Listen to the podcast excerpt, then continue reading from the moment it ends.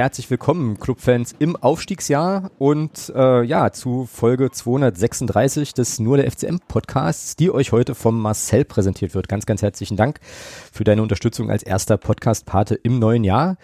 Ja, ähm, wir sind zurück, wie ihr äh, hören könnt und werden uns natürlich heute ja so ein kleines bisschen mit der doch recht kurzen Winterpause beschäftigen, was da so passiert ist. Wir schauen so ein bisschen auch auf Kaderveränderungen, äh, vielleicht auch auf das eine oder andere Testspiel und ähm, ja, dann haben wir schon am Samstag, also am Wochenende jetzt das Spiel in Freiburg vor der Brust. Das wollen wir natürlich auch besprechen. Und äh, ja, dann geht es im weiteren Verlauf noch so ein bisschen um äh, unsere Freunde beim TSV Havelse und natürlich auch äh, ja um Jugendfußball beim FCM, ähm, diverse andere Dinge, die uns jetzt in der Winterpause so untergekommen sind. Also wieder ähm, ein buntes Potpourri an an Themen und das machen wir heute zu dritt. Der ähm, Thomas hat seinen Vertrag beim Nur der FCM Podcast wieder um äh, ja um eine Spielzeit oder eine halbe Spielzeit verlängert. Grüße.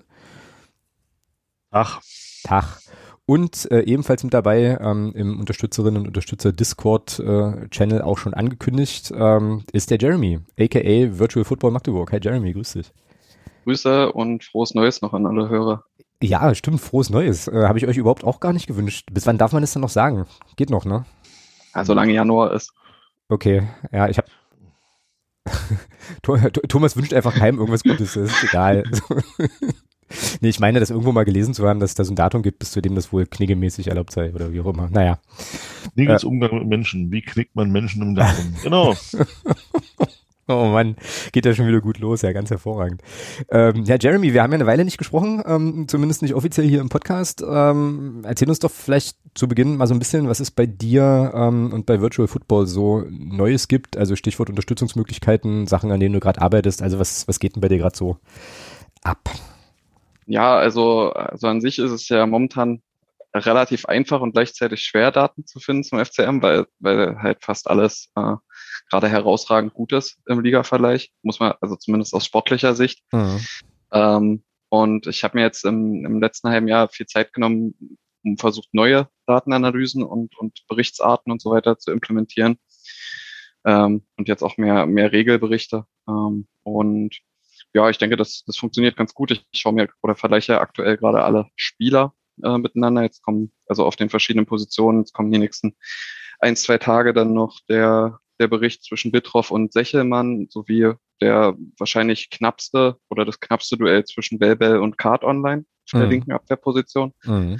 was halt recht interessant ist. Ähm, ja, das sind, das sind die Punkte, an denen ich gerade im Wesentlichen arbeite. Ähm, ich habe außerdem auf der Seite Kofi eine Unterstützungsmöglichkeit eingerichtet. Ähm, das hat einfach damit zu tun, dass diese, diese ganzen Daten, die ich quasi beziehe, die sind ja nicht kostenlos, die mache ich oder beziehe ich quasi aus eigener Tasche erstmal zusätzlich zum, zum Zeitaufwand.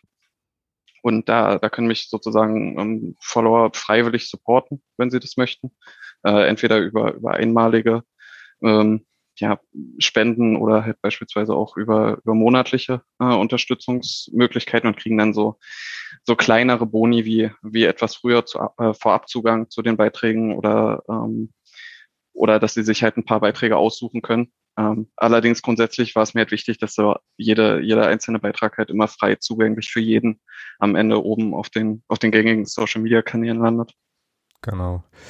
Ja, und ähm, ich kann das auf jeden Fall bestätigen, weil ich bin ähm, einer von den Supportern, äh, habe das dann relativ schnell gemacht, dass das halt ganz cool ist, sich das ähm, ja einfach im Vorfeld schon mal immer so ein bisschen angucken zu können und muss aber auch mal mahnen, äh, weil ich vorhin schaute und feststellte, es gibt erst 25 Leute, die dich äh, auf diesem Kofi, auf dieser Kofi-Plattform unterstützen und ähm, ich hoffe doch sehr, dass das nach der heutigen Folge noch ein paar mehr werden. Also ähm, unterstützt den Mann für, mit, mit dem, was er macht, weil das stimmt schon, diese ganzen diese ganzen Datenzugänge, die sind halt alle nicht, nicht günstig und ich finde es ähm, aber total cool und total spannend, auch gerade diese Positionsduelle und jetzt eben auch ja, nochmal so ein bisschen die, äh, die Spielerprofile, die du, äh, die du da erarbeitest, so. Also das ist schon, ja, das ist schon echt total spannend. Ich bin noch mal äh, gespannt. Also wir, wir reden, äh, ich rede schon, wir können schon relativ offen von der zweiten Liga reden, oder in der neuen Saison, weil ich jetzt fast geneigt wäre zu sagen, halt, ich bin mal gespannt, wie das dann in der zweiten Liga ähm, sich alles weiterentwickelt, weil da kommen wir ja dann wieder in Bereiche, wo auch bei Who Scored und so wieder der FCM so ein bisschen auftaucht. Ne?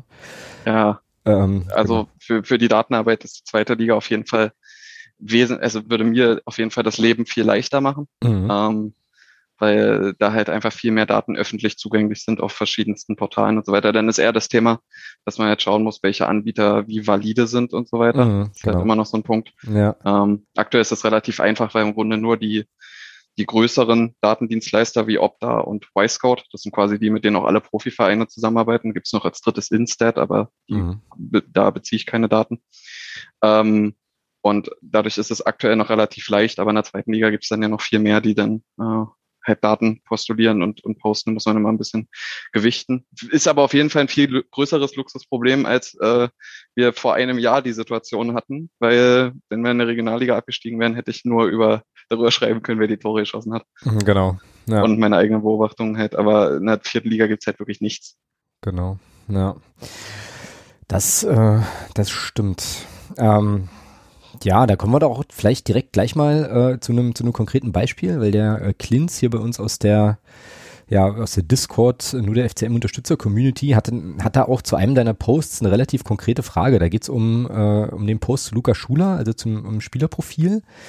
Ähm, und er hat eine Frage zu dem GSN-Wert. Äh, also hat er sogar eine ganze Reihe an Fragen, also zum Beispiel, wie der sich berechnet ähm, und ja, auch im Vergleich zu Brünker und so weiter. Ich glaube, du kennst den Post, oder? Ähm, weil du ja, ja auch ich, bei uns ich, im Discord ja, drin bist. Ich, ist mir vorhin mal kurz, mal kurz durchgelesen. Genau, ähm, ja, also hau mal raus. Würde mich tatsächlich auch interessieren, also was dieser, ähm, ja, wie dieser Wert oder wie diese Zahlenwerte eigentlich dort äh, zustande kommen und ja, was der eigentlich aussagt und ob der aussagekräftig ist und so. Ähm, schieß mal los. Also äh, ich, ich würde ja jetzt ein bisschen, bisschen weiter erstmal ausholen. Ich habe ähm, in letzter Zeit mit, mit GSN, also Global Soccer Network, für, für die, die das äh, Unternehmen sozusagen noch nicht kannten, mhm. ähm, mich näher erkundigt, wie die ihre Daten quasi beziehen. Mhm. Und ähm, es ist quasi ein, ein, ja, wie soll ich sagen, eine Organisation. Die haben, glaube ich, 15 Festangestellte und äh, hunderte Scouts weltweit, mit denen die kooperieren. Und ähm, die machen sozusagen auf professioneller Basis äh, Spieleranalysen. Also zur Einordnung, wie, wie professionell das ist, die Kunden, die die haben, sind dann halt solche Teams wie Inter Mailand, der FC Bayern München, mhm. äh, Paris Saint-Germain, Manchester City und so weiter und so fort. Mhm. Äh, die Datenabdeckung, die die haben, ist unfassbar riesig. Also die beobachten oder die können zu jedem Spieler aus den ersten fünf beziehungsweise sechs deutschen Ligen, allen Amateurclub, also äh, U23-Teams von von allen deutschen Profiteams sowie allen U19 Bundesligen und Regionalligen sowie U17 Bundesligen und Regionalligen Spielerprofile erstellen mhm. und äh, Daten berechnen, weil die die halt alle sozusagen ähm, scouten, beobachten äh, und halt auf die auf die gängigen Datenbestände zurückgreifen und diese äh, verschiedenen Indizes, die die haben, wie beispielsweise dieser Leistungsindiz, den ich da nutze. Mhm. Äh, das ist dann quasi es wird über einen Algorithmus berechnet. Den, der veröffentlicht natürlich nicht, wie genau der Algorithmus sich zusammensetzt, weil das ist ja quasi ihr Geschäftsgeheimnis. Mhm. Aber ähm, der fest quasi alle Daten zusammen. Also es gibt ja, gibt ja wirklich nicht nur Passquote an sich, sondern auch in welche Richtung hast du geschaut, Körperhaltung, äh, schwacher Fuß, starker Fuß und so weiter und so fort, äh, Zweikampfverhalten, Manndeckung, wie du dich im Raum bewegst, das kannst du ja alles über Parameter bestimmen und das geht da halt alles mit ein und wird dann halt entsprechend der Position äh, gewichtet. Auch der Teamerfolg beispielsweise performt Spieler meistens ja besser, wenn das ganze Team gut ist äh, und ist dann vielleicht weniger herausstechend, wenn das Team schlechter ist. Ähm, sowas wird halt alles mit einbezogen und dann über die über den Karriereverlauf gewichtet. Mhm. Ähm, auf irgendeine Art erstellen die auch eine Art Potenzial, also quasi um abzuschätzen, was sie denken, bis wohin sich der Spieler entwickeln kann und passen diese diese Werte dann äh, immer wieder an im Saisonverlauf. Das genau, das ist. Das klingt wie ein Computerspiel. ja, ist, äh, ist, halt, ist halt alles relativ hoch mathematisch, aber mhm. ähm, dadurch, dass du ja so unfassbar riesige Summen im Fußball teilweise für Spieler zahlst, ist halt jeder Top-Club darauf bedacht, den, den einen Spieler frühestmöglich zu finden mhm. und zu entdecken. Mhm. Ja. So, und äh, ja, das, das ist im Wesentlichen das, worauf sie sich konzentrieren. Und am besten, wir, wir erklären das jetzt einfach mal an dem an dem Beispiel von Lukas Schuler. Genau. Ja. Also ich habe da am Anfang des Jahres einen Beitrag hochgeladen ähm, auf Basis ihrer Daten. Und da waren zwei Werte von GSN aufgeführt. Das war einmal ein aktuelles, also sozusagen das aktuelle Leistungsvermögen von Lukas Schuler und das Entwicklungspotenzial. Mhm. Ähm, das Leistungsvermögen lag bei 41,5. Ähm, das ist ein Wert, der sozusagen im unteren Drittliganiveau war, weil das ist zwischen 40 und 45. Und das Entwicklungspotenzial liegt ungefähr beim oberen Drittliganiveau mit etwa 48. Jetzt muss man dazu sagen, vor der Saison äh, war ja der Stand folgender. Lukas Schuler war in der Regionalliga, jetzt an, hatte er zwar bei Schalke eine gute Saison, hatte davor allerdings einige Saisons, die nicht besonders gut liefen. Ich schaue jetzt gerade parallel nochmal in, in seine Spielstatistik rein. Also er hatte in der Regionalliga Südwest äh, erst bei Saarbrücken gespielt, saß dort nur auf der Bank. Dann ist er nach Köln gewechselt, hat in der gesamten Saison 2018, 2019 acht Einsätze gehabt, null Tore, null Vorlagen als Mittelstürmer. In der Saison 1920 war er erst das erste halbe Jahr bei Köln, zweiter Mannschaft, ist, ist wieder nicht zum Zug gekommen und ist dann zu Schalke gewechselt. Mhm. Hat insgesamt mit beiden Teams äh, übergreifend nur elf Spiele gemacht in der Saison, also war auch bei Schalke kein Stammspieler mit drei Toren und einer Vorlage. Und dann war dann seine letzte Saison, wo er gescoutet wurde, auch vom FCM, ähm, wo er 32 Spiele für Schalke in der Regionalliga gemacht hat mit neun Toren. Ähm, das heißt, er ist quasi mit der Empfehlung von neun Toren in 32 Regionalliga Westspielen gekommen. Mhm. Ähm, das sind sogar, wenn ich es gerade nicht verwechsle, weniger Tore als Jason Checker hatte in der vergangenen Saison. Dass er jetzt zur Winterpause zehn, ähm, zehn Tore hat, ist ja quasi eine Breakout-Season für mhm. ihn. Genau. Dementsprechend wird der Wert natürlich auch angepasst. Aber dadurch, dass so ein so ein Wert quasi über mehrere Jahre erstellt wird, würden die jetzt nicht sagen, also würden die jetzt per, per Algorithmus natürlich nicht sagen, ja, okay, der kriegt jetzt direkten Wert für untere zweite Liga. Weil er hat ja, man, man müsste das ja so gewichten, dass er quasi drei bis dreieinhalb Jahre in der Regionalliga mäßig überzeugt hat mhm. und jetzt ein halbes Jahr in der dritten Liga enorm stark war. Aber es gibt ja auch immer noch solche Sachen, wie dass jemand einfach mal ein halbes Jahr eine gute Form hat. Mhm. Ähm, Daniel Steininger hatte auch mal eine Saison, wo er in der zweiten Liga als als äh, kommender Topspieler galt und äh, U21-Nationalspieler wurde. Dass ja. er nicht das Potenzial zum Top-Zweitligaspieler hat, sieht man ja im Nachhinein auch. Mhm. Aber ich denke, wenn Schuler sich so weiterentwickelt, dann, dann kann er es noch relativ weit bringen. Und der zweite Teil der Frage hat sich ja angeschlossen auf die Schwächen, die dort benannt wurden.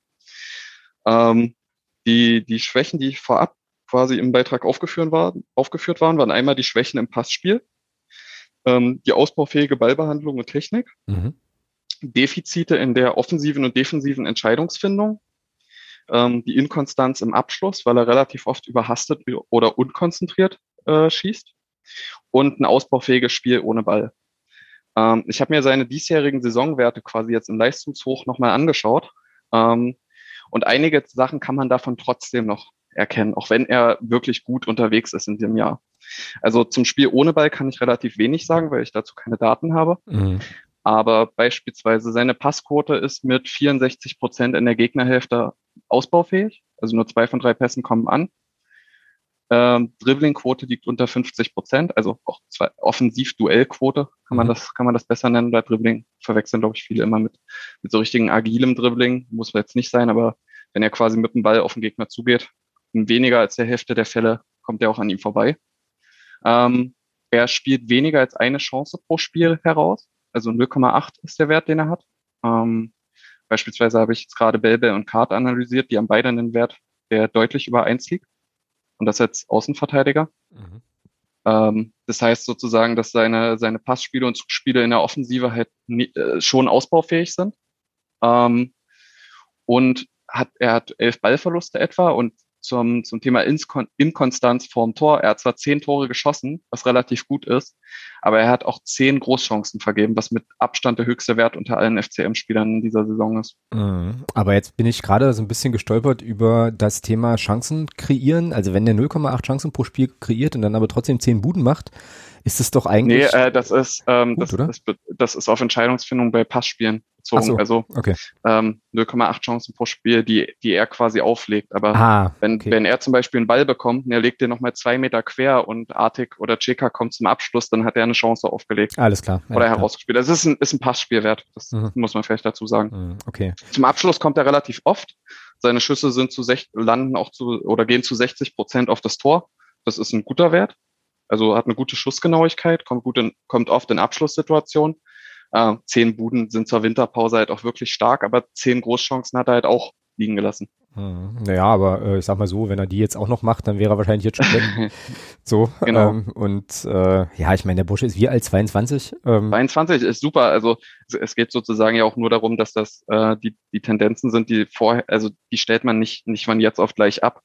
Ähm, aber ich wollte sozusagen diese Schwächen, die, die vorher da oder die GSN vorher herausgefunden hat, die kann man jetzt auch teilweise noch wiederfinden, nur halt in viel abgeschwächterer Form, weil er halt ein wirklich, wirklich starkes halbes Jahr gespielt hat. Mm, genau. Also äh, gerade als Mittelstürmer und mit dem, mit dem Tempo, was er vor allem mitbringt, mm. ähm, das ist schon, schon beeindruckende Hinrunde gewesen. Ja, und jetzt erklärt sich dann sozusagen aber auch ähm, der, also für diese beeindruckende Hinrunde dann ja doch verhältnismäßig niedrige Wert von äh, 51, äh, 41,58 eben daher, dass die Saisons vorher natürlich mit einbezogen worden sind ähm, und äh, also wahrscheinlich wenn man sich das gleiche, die gleichen Daten jetzt im nächsten Jahr aufrufen würde, würde diese, diese Zahl auch nochmal noch mal ganz anders aussehen. Ne? Ich also ich bin mir relativ sicher, dass die jetzt schon ganz anders aussieht. Man muss dazu okay. sagen, der Post, auf den wir uns beziehen, ist zwei Tage nach der Vorstellung von Lukas Schuler. Ja, okay. beim FC Magdeburg ja, okay. passiert. Also wo er noch kein Drittligaspiel absolviert hat. Genau, okay, ah ja, weil, äh, genau, weil der, der äh, Klins fragt hier noch so ein paar andere äh, Sachen, wie dass Kai Brünker da halt höher gewichtet ist und so weiter. Und das erklärt sich dann aber wahrscheinlich einfach aus dem Zeitpunkt ne, der, äh, des Posts.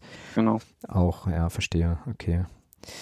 Ja, naja, spannend auf jeden Fall, aber ähm, ja, wie gesagt, äh, ich glaube, an diesen ganzen Schwächen wird er noch gut arbeiten können. Da erinnerte ich mich jetzt auch gerade nochmal an die, äh, ja, an seinen Podcast-Auftritt. Wir hatten es ja im Vorgespräch so ein bisschen, so ein bisschen davon und hat er da nicht irgendwie auch beim Thema Schwächen erstmal gar nicht so richtig eine Antwort gehabt? War das nicht irgendwie so? Ich weiß nicht, ob ihr euch erinnert, aber ähm, ich glaube, Olli fragt ihn so, naja, woran musst du noch arbeiten? Und er dann so, ach naja, ein bisschen, bisschen rumgestottert und dann halt irgendwie, glaube ich, Kopfball, Kopfballspiel gesagt oder so. Fand ich, fand ich witzig. Also irgendwie ähm, erinnerte ich mich da jetzt gerade so wieder so ein bisschen zurück. Genau. Ja. Das ist auf jeden Fall, was ich bei ihm noch hervorheben will. Uh, was, was wirklich gut ist. Er hat, glaube ich, fünf Tore mit rechts geschossen. Okay. Und äh, drei Tore mit links und zwei per Kopf. Das ist halt super variabel für, einen für einen mhm. Mittelstürmer. Mhm. Also, dass wir sozusagen einen, einen Stürmer haben, der mit beiden Füßen vorm Tor gefährlich sein kann. Das bringt ihm halt enorm viel, wenn er in Schussposition ähm, vorm Torhüter ist, weil die, für die Verteidiger ist es halt schwerer auszurechnen.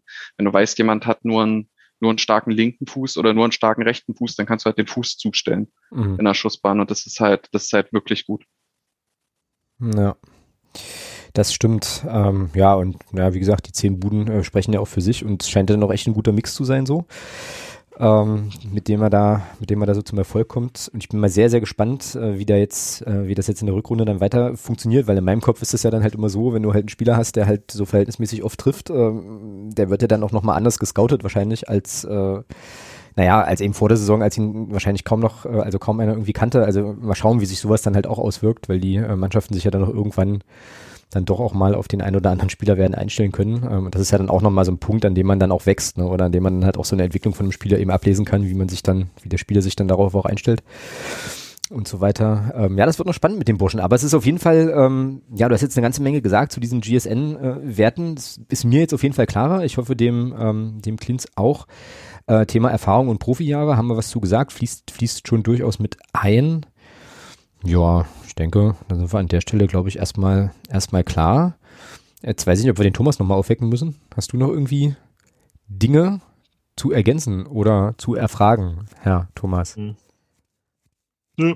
Nö, alles gut. Sehr schön. Dann ähm, nochmal eine Frage äh, vom, vom Wischmob-Gedöns an uns eigentlich alle. Äh, Habe ich euch auch, auch, jetzt gar nicht gefragt, offiziell und inoffiziell vorher auch nicht. Wie war eigentlich euer Weihnachten und euer Start ins neue Jahr? Thomas, hau mal raus. Sehr entspannt. Sehr entspannt. Ich habe gesehen, du warst in Schirke irgendwie. Rodeln wahrscheinlich mit der Family, oder? Ne, das war jetzt nochmal spontan. Äh, ja, genau. Über Heil drei Könige. Mhm. Ja. Ja, ja, wir haben es genutzt und da oben liegt ja Schnee jetzt. Ja, mit zwei Kindern ist das dann schon nicht schlecht, wenn man dann ein bisschen Schnee fahren kann. Ja. Wie, wie viel Fußball hast du geguckt in der Zeit, die wir jetzt uns nicht gehört haben? Naja, Afrika Cup läuft ja seit ein paar Tagen. Mhm. Wird auch fleißig diskutiert hier bei uns in der Community. Da habe ich jetzt ein bisschen geguckt. Ansonsten, ja, das übliche. Freitag habe ich Bayern geguckt, zumindest die erste Halbzeit. Um, ähm, ja, ein bisschen Serie A. Ja, das war jetzt nicht. Ich hatte mich über, über Weihnachten, also über die Feiertage und über, über den Jahreswechsel mehr auf die amerikanischen Sportarten konzentriert. Mm, okay, ja, das Bayern-Spiel, was du gesehen hast, das war dann wahrscheinlich das, ähm, wo die verlegen wollten, ne? Weil sie so. Ja, genau. Ja, ja da habe ich, habe ich nachher an euch beide noch eine Frage zu. Ähm, verbindet sich dann auch wunderbar mit den amerikanischen Sportarten, aber das machen wir dann später. Jeremy, wie ist bei dir? Wie bist du äh, reingekommen so ähm, und hast die, hast du die äh, ja Fußball-FCM-freie Zeit ein bisschen nutzen können? So für. Ja, also war Weihnachten und, und Silvester waren relativ entspannt gewesen im, im kleineren Familienkreis und Freundeskreis.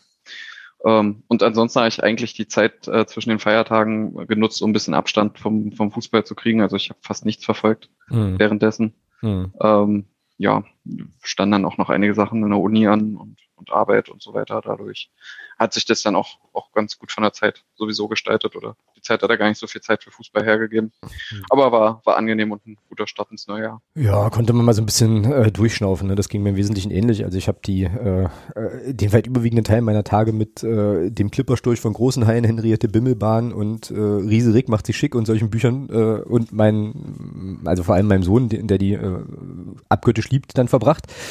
Ähm, das äh, ja ist auch eine interessante Perspektive auf so bestimmte äh, bestimmte Themen, aber äh, ja Fußball habe ich auch, also ja, habe ich mich eigentlich auch komplett von ferngehalten. Ich habe Was an, macht deine Managerkarriere? Äh, da komme ich, also das Update habe ich nachher im sonstiges Bereich. Äh, okay, aber, alles können, klar. aber können wir, können wir auch vorziehen, geht halt schnell, ist eh bloß ein kurzer Punkt. Ich äh, bin jetzt, ich glaube, ich bin Vierter in der dritten Liga nach der Hinrunde und habe jetzt gerade zuletzt äh, da sind wir übrigens, Hinrunde. Ja, na, ich habe nicht so, also also ich zock das jetzt nicht so super, nicht so super oft, aber ich habe äh, hab ja gesagt, wir werden wahrscheinlich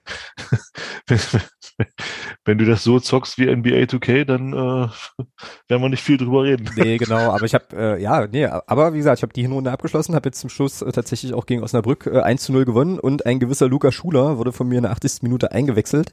Der ist bei mir kein Stammspieler, ich habe da jemand anders vorne ähm, und machte dann tatsächlich in der 94. Minute das entscheidende Tor. Das war, äh, war nicht ganz uncool, war meine kleine, meine kleine Freude und ja, jetzt muss ich mal wieder ein Zeitfenster finden, wo ich dann das Mannheim-Spiel noch mache und dann in die Winterpause gehe. Ähm, ja, das war mein, mein Fußballmanager, äh, Footballmanager-Update an der Stelle. Ähm, ja, aber ansonsten war halt hier auch wirklich viel Familienzeit tatsächlich. Äh, alles sehr, sehr ruhig auch auf dem Dorf hier, irgendwie wenig, wenig Böllerei dann zu Silvester. Das waren irgendwie, glaube, 15 Minuten oder so und dann war das Thema auch erledigt. Ja, genau. Und äh, dementsprechend wenig, muss ich ehrlich sagen, habe ich auch mitbekommen, beziehungsweise mich, mich eher beschäftigt mit dieser ganzen Trainingslagernummer. Ähm, ich weiß nicht, Jeremy, wie ist das bei dir? Guckst du dir dann die äh, ganzen Trainingslager, Tagebuch, YouTube-Videos alle an und äh, Testspiele gesehen und so weiter? Oder wie war das? Wie ist das da? Ich habe mir ganz ehrlich absolut nichts davon angeschaut. Hm, ja, also kein, kein einziges Video oder ähnliches. Ja, okay, also können wir sozusagen jetzt auch über die äh, taktischen Finessen in den Testspielen wahrscheinlich recht wenig sprechen. Ist ja, ist ja auch gar nicht möglich. Gab ja die Testspiele nicht zum Live-Anschauen. Das, das hätte ich sogar gemacht, gerade den Test gegen Mannheim, mhm. der dreimal, äh, also dreimal 45 Minuten ging. Ähm, vor allem, weil da die zweite Reihe ja dann auch mal relativ viel Spielzeit auf, auf gutem Drittliganiveau äh, bekommen hat, aber dadurch, dass man die Testspiele nicht schauen, also gar nicht verfolgen konnte, nicht mehr irgendwie in einem, in einem Handy-Internet-Livestream oder sowas, mhm. Ja, habe ich ähm, ebenfalls eine Pause dort gemacht vom, vom FCM Trainingslager. Mm, ja, ich äh, fand den einen Tweet so großartig lustig ähm, zu dieser zu dieser dritten Halbzeit. 91. Minute weiter geht es in der dritten Halbzeit nochmal 45 Minuten. Ich, ich, musste da sehr sehr schmunzeln und dachte so ja zum ausführlichen Live-Ticker und dann habe ich mir so vorgestellt, wie ich den Live-Ticker anmache und dann davon die Rede ist, wie sich da Leute boxen und so. Ähm, das fand ich schon irgendwie cool. Ähm, ja, aber ja, Dito. Also fand es auch ein bisschen schade. Ich glaube, das hätte ich mir äh, auch angeguckt. Ich glaube, die Tore waren zu sehen irgendwo, oder? Da gab es doch irgendwie ein Angebot vom MDR. Meine ich zumindest. Aber ähm, ja, die sind ja dann halt auch nur, also wenn da die ganze Entstehung nicht sieht, halt auch nur bedingt Aussage, äh, aussagekräftig. Bei Thomas bei dir ist das gleiche, ne? Du hast wahrscheinlich da auch jetzt nicht Gar nix. jeden YouTube-Schnipsel aufgesogen. Gar nix. Das heißt, wir gehören dann nicht zur FCM TV Zielgruppe, stelle ich fest. So. Das ist auch nicht schlimm. ja, naja.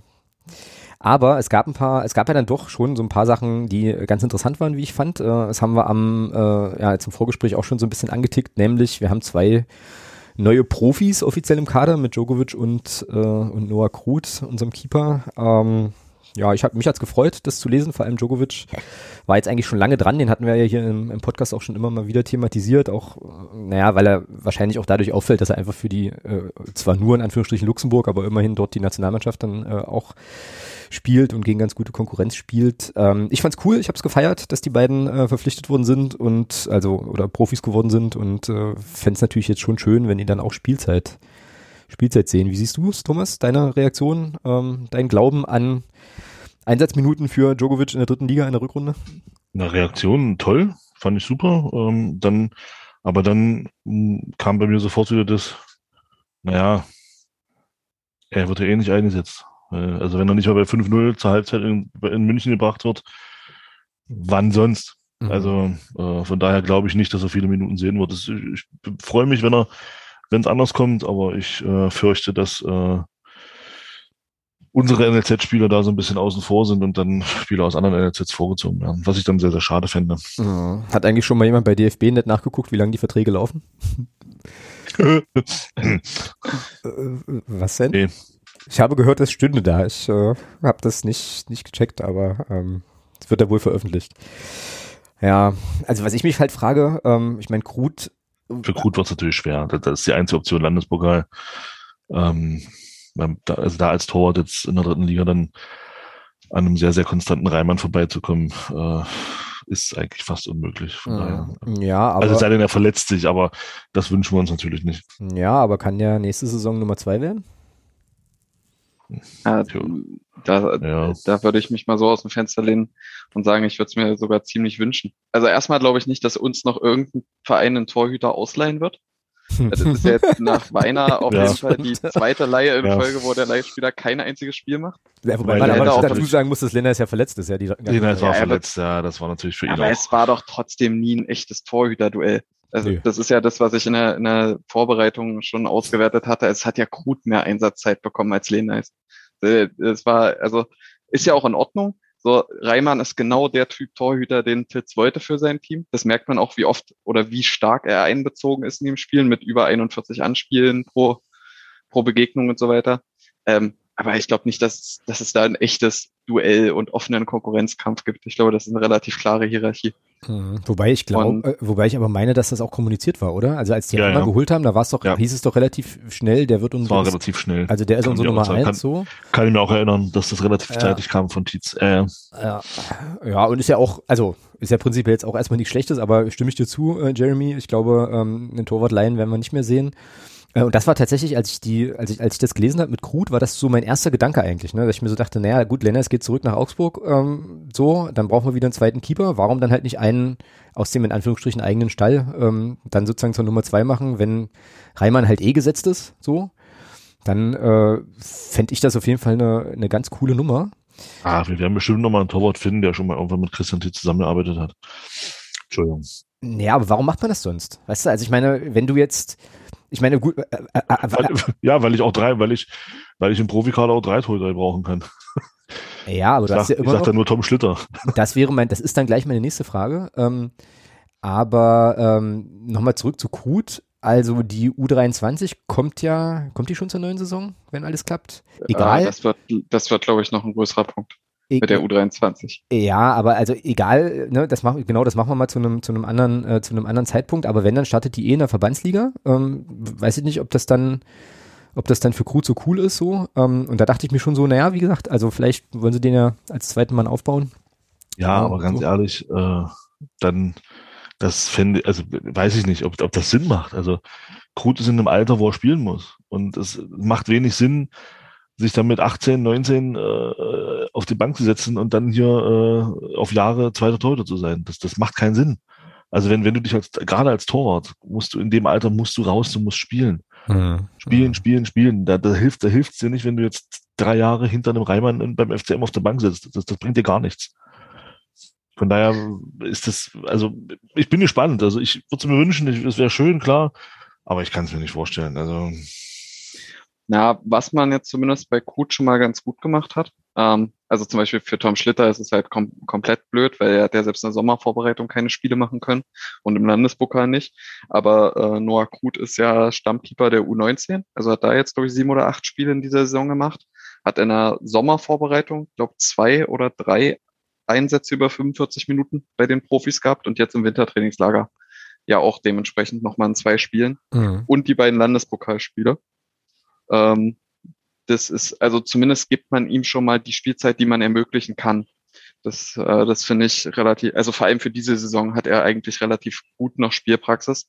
Es macht halt für ihn nur Sinn, wenn er dann halt wirklich zweiter Torhüter ist zur, zur neuen Saison wenigstens. Genau. Das kann, dann kann man auch mal ein, genau. zwei Jahre mit 1920 überbrücken. Aber dieses dritter oder vierter Torhüter, das bringt ihm halt gar nichts. Also ich gehe mal davon aus, dass wir Reimann auch in der kommenden Saison bei uns haben. Der wird dann klare Nummer eins sein. Und dann wird Lehneis, die Leier wird definitiv am Ende der Saison zu Ende sein, weil das macht ja aus Augsburger Sicht schon kaum Sinn.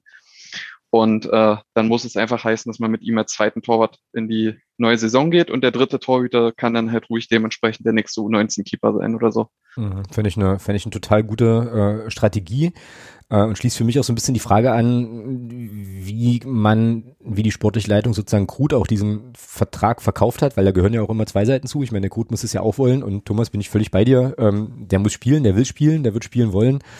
Ähm, und also ja, mit so einer Perspektive, wie du bist jetzt hier die nächsten 100, naja, 100 Jahre ist Quatsch, aber die nächsten paar Jahre äh, definitiv nicht die Nummer eins. Ja, weiß ich nicht, ob man da so einen Vertrag unterschreibt. Also das würde mich wirklich interessieren, so ähm, was man mit ihm, was man mit ihm vorhat. Ähm, und vielleicht kann das der eine oder andere Journalist, Journalistin ja mal irgendwann fragen auf einer PK, ähm, was da so ein bisschen der so die Vorstellung ist. Ja, und was mit Tom Schlitter passiert, das ist mir ja schon, das ist mir ja die ganze Saison schon schleierhaft. Ne? Also der kriegt einen Einjahresvertrag vor der, vor der ähm, Saison, glaube ich. Ne? So war es doch irgendwie. Und taucht aber nirgendwo auf. Also der kriegt keine, keine Minuten, nix. Da frage ich mich halt auch, warum macht man das? Doch, ja. jetzt im Trainingslager hat er gespielt. Ja? Gegen Mannheim, glaube ich. Okay. Ja. Okay. Weil, weiß gar nicht, müsste auch einer seiner ersten Einsätze für die Profis gewesen sein. Genau. Ähm, könnte sogar sein, dass es der erste war, aber da will ich mich jetzt nicht zu weit aus dem Fenster lehnen. Wir hatten ja schon so Testspiele gegen Schönebeck oder sowas. Mhm. Ähm, ja, aber für den ist es wirklich schwer, weil mit Noah Kut ist halt ein anderer U19-Keeper jetzt nachgerutscht, der sogar aktiv noch in der U19 kickt. Mhm. Und äh, Noah Kut ist halt fußballerisch auch echt stark. Deswegen wurde der auch einmal als, als Spieler eingewechselt, als hier die Corona-Welle beim FCM war. Mhm. Und fällt dadurch halt voll in dieses Muster rein, ähm, was Christian Tietz halt als Torhüter mag. Also äh, Schlitter hat halt ein bisschen die Baustelle, dass quasi zwei extern verpflichtete Torhüter sind und ein U19-Torhüter, der größer als er ist und äh, fußballerisch sehr stark. Also ja. recht gut in der Trainergunst stehen dürfte. Ja, da würde ich fast sagen, wird nach der Saison äh, ein Torwart frei. So, also weil ich mir jetzt keine Welt vorstellen kann unter den Rahmenbedingungen, wo er nochmal also ein Angebot des FCM bekommt und oder annehmen sollte unter, den, unter der Konstellation. Stichwort muss spielen, ähm, will spielen. Ja, wird spannend, was da mit ihm, was da mit ihm passiert. Aber ähm, ja, das werden wir sehen dann. Was wir auch noch nicht wissen, ist, was mit Ole Hoch und Leon Schmökel eigentlich, äh, eigentlich passieren soll. Mein letzter Stand war, die sollen verliehen werden und äh, in so einem Nebensatz war dann wohl Halberstadt auch wieder sozusagen die Adresse, die Adresse der Wahl, oder, Thomas? Gastspielerlaubnis. Wie Gastspieler? Halberstadt haben sie bekommen für zehn Tage und dann entscheidet sich, wie es weitergeht. Ach, war das, ist das jetzt schon raus? Seit, also, mhm. Äh, das, das war doch, das war das, was der FCM ver, äh, veröffentlicht hat. Also vor ein paar Tagen schon, oder was? Habe ich mhm. auch gar nicht mitbekommen, siehst du? Okay. Ja, ähm, ja, da hatte ich mich halt auch gefragt, okay, ähm, was ist halt besser, ne? Die äh, nach Halberstadt äh, zu geben für das halbe Jahr, damit sie da überhaupt irgendwie spielen können ähm, oder ähm, vielleicht doch lieber keine Leihe und dann halt weiter mit, mit, mit unserer ersten trainieren, ja, ähm, weil die Debatte, Thomas erinnert dich, die wir halt hier immer mal hatten, war ja auch, ähm, dass es ja schon cool wäre, wenn man mit den Spielern wirklich plant, also perspektivisch plant, dass man die dann halt auch in ein Team steckt, was ähm, dem FCM-Fußball äh, den Titel spielen lassen will, näher kommt und nicht halt einfach, ähm, also einfach in Anführungsstrichen dann zum, äh, in Anführungsstrichen Partnerverein abgibt äh, für, für Spielpraxis. Ne? Aber wahrscheinlich, ja. wahrscheinlich ist es besser, wenn die spielen, ähm, als halt eben nicht zu, ja. Nicht, nicht Wo ich selbst das nicht, nicht weiß. Also äh, die, die Leihmodelle nach Halberstadt waren, waren so von geringem Ertrag geprägt. Das kann man sich mittlerweile, glaube ich, eigentlich sparen. Also selbst die Spieler, die in Halberstadt gut waren, sind mhm. ja nicht zurückgekommen. Ja, das ist ja genau die Frage, genau. Ne? Also lieber dahin schicken, spielen lassen oder dann doch lieber zu Hause lassen. Also ja. wenn wir, wenn wir jetzt irgendwie Krut im Winter ausgeliehen hätten mhm. dorthin oder hätte so einen Keeper und der kann wirklich eine, wenigstens ein halbes Jahr als Stammkeeper in der Regionalliga agieren, da ist es, glaube ich, gerade beim Torhüter noch relativ egal, wo du bist, weil umso schlechter das Team ist, umso mehr kriegst du auf dein Tor drauf. Ähm, aber, aber sonst bei den Feldspielern, also weiß nicht, ich werde gerne eines Besseren belehrt, aber wenn, wenn Hoch und Schmöke jetzt zur Halberstadt gehen, dann glaube ich, werden wir die im Profikader des FCM nicht noch äh, nicht mehr wirklich sehen. Ja, das wäre auch nochmal eine interessante, äh, also eine Sache, die man, glaube ich, nochmal gut recherchieren könnte, wo die Leute, die wir dahin verliehen haben, jetzt, jetzt heute eigentlich sind. Ja. So. Ähm, jetzt muss man natürlich nochmal ein bisschen dazu sagen, dass Halberstadt ja letzte Saison auch das Problem hatte, dass er ja da die Saison auch, also dass die gar nicht spielen konnten, so, die dann halt dahin verliehen worden sind und so. Stichwort Corona. Aber, äh, also das trügt vielleicht doch nochmal so ein bisschen das Bild, aber ja, ich kann mich jetzt auch an keinen Spieler erinnern, der da irgendwie äh, seine Zeit dort richtig erfolgreich abgerissen hat und dann halt zu uns zurückkam und halt hier voll eingeschlagen ist. Also ähm, ja. Aber Fun Fact am Rande zur Halberstadt, wisst ihr, wer aktuell dort Trainer ist? Ja, Andreas Petersen ist jetzt wieder Trainer, ne? Mhm. Genau, hat jetzt wieder übernommen. Nachdem der aktuelle Trainer, glaube ich, zum BAK gegangen ist. Ja, genau. Wenn ich das richtig weiß, ja. Ja, der gute Andreas Petersen. Na, haben sie ja wieder, wieder so einen Typen. War der nicht da auch irgendwie sportlicher Leiter oder sowas? Oder Berater oder Sportdirektor oder sowas? Mhm. Also der war doch irgendwo in dem, äh, in diesem Halberstadt Kosmos dann wieder aktiv, ne? Ja. Wenn ich das richtig weiß. Genau.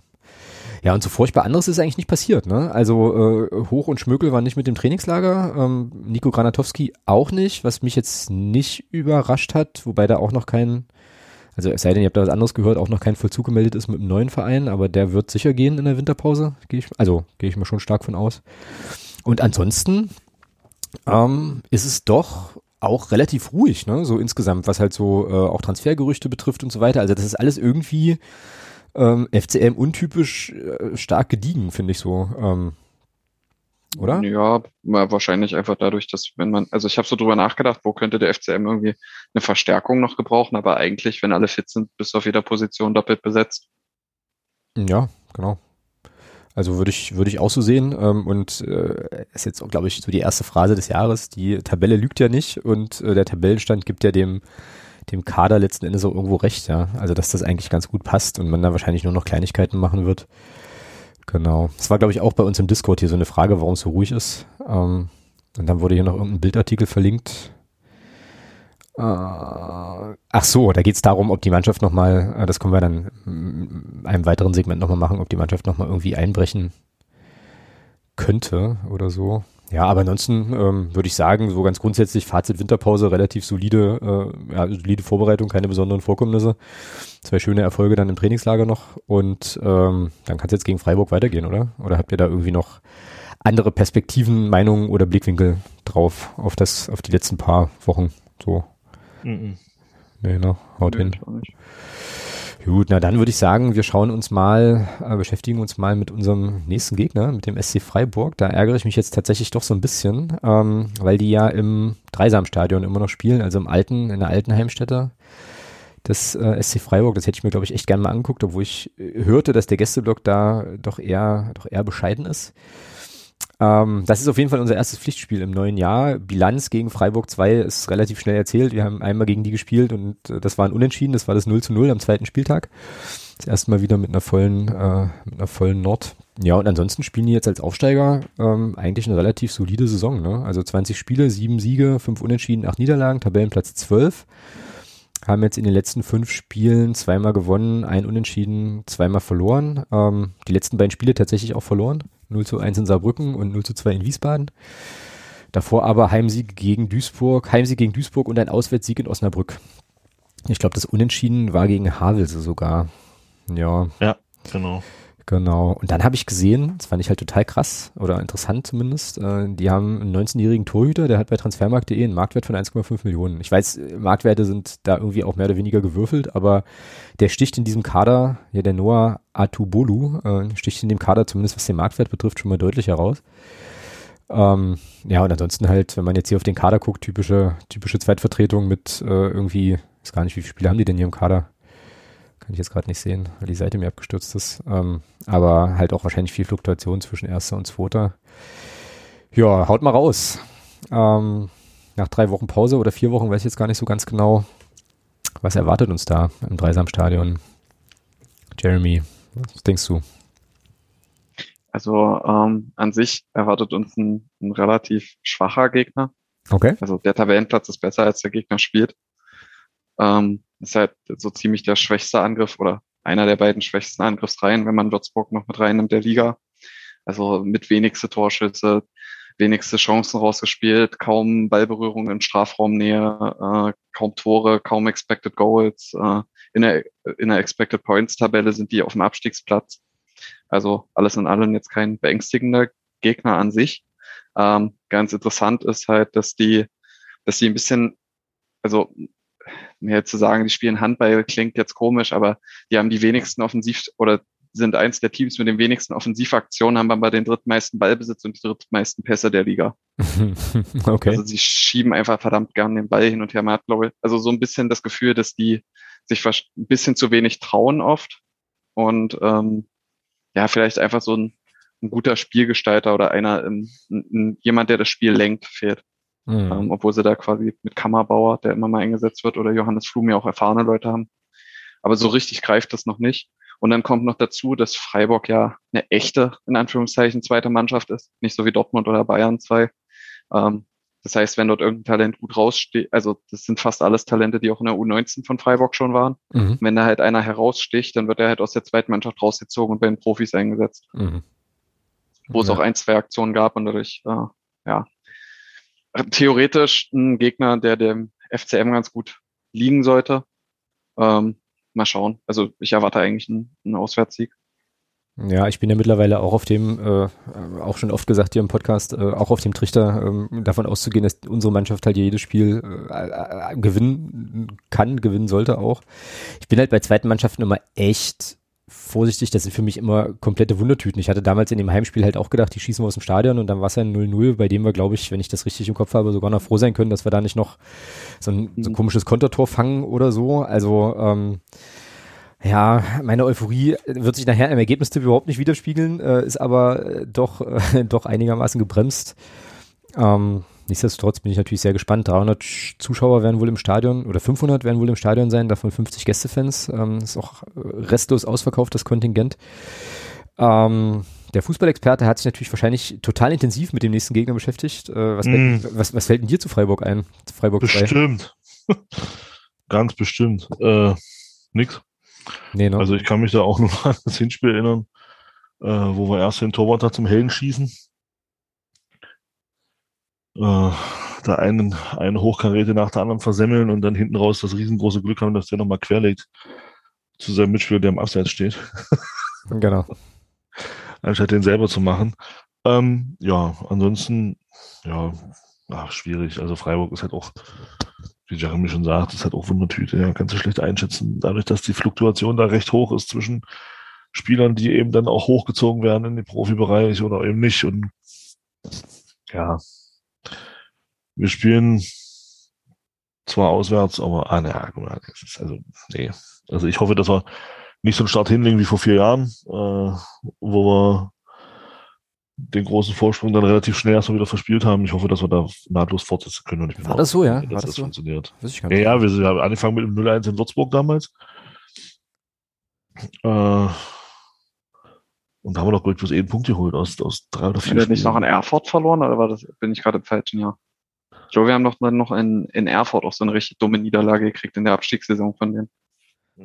Da haben, wir drei, da haben wir 3-1 verloren, ja. Das, das, das war, glaube ich, stimmt, das war, das war, glaube ich, das letzte Spiel in, des, des Vorjahres. Genau, und dann war der Auftakt in Würzburg im neuen Jahr und da haben wir dann auch verloren. Genau, ja, das stimmt. Ja, ja. Hm.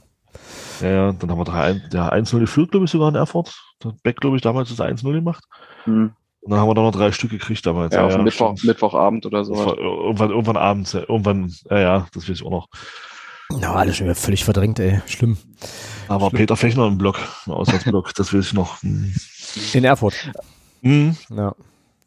Aber weil, weil du gesagt hast, dass wir einen Torwart berühmt geschossen haben im Hinspiel, Thomas, von Freiburg 2 jetzt, äh, hat dem aber nicht viel genützt. Er hat nur einen einzigen weiteren Einsatz noch gehabt.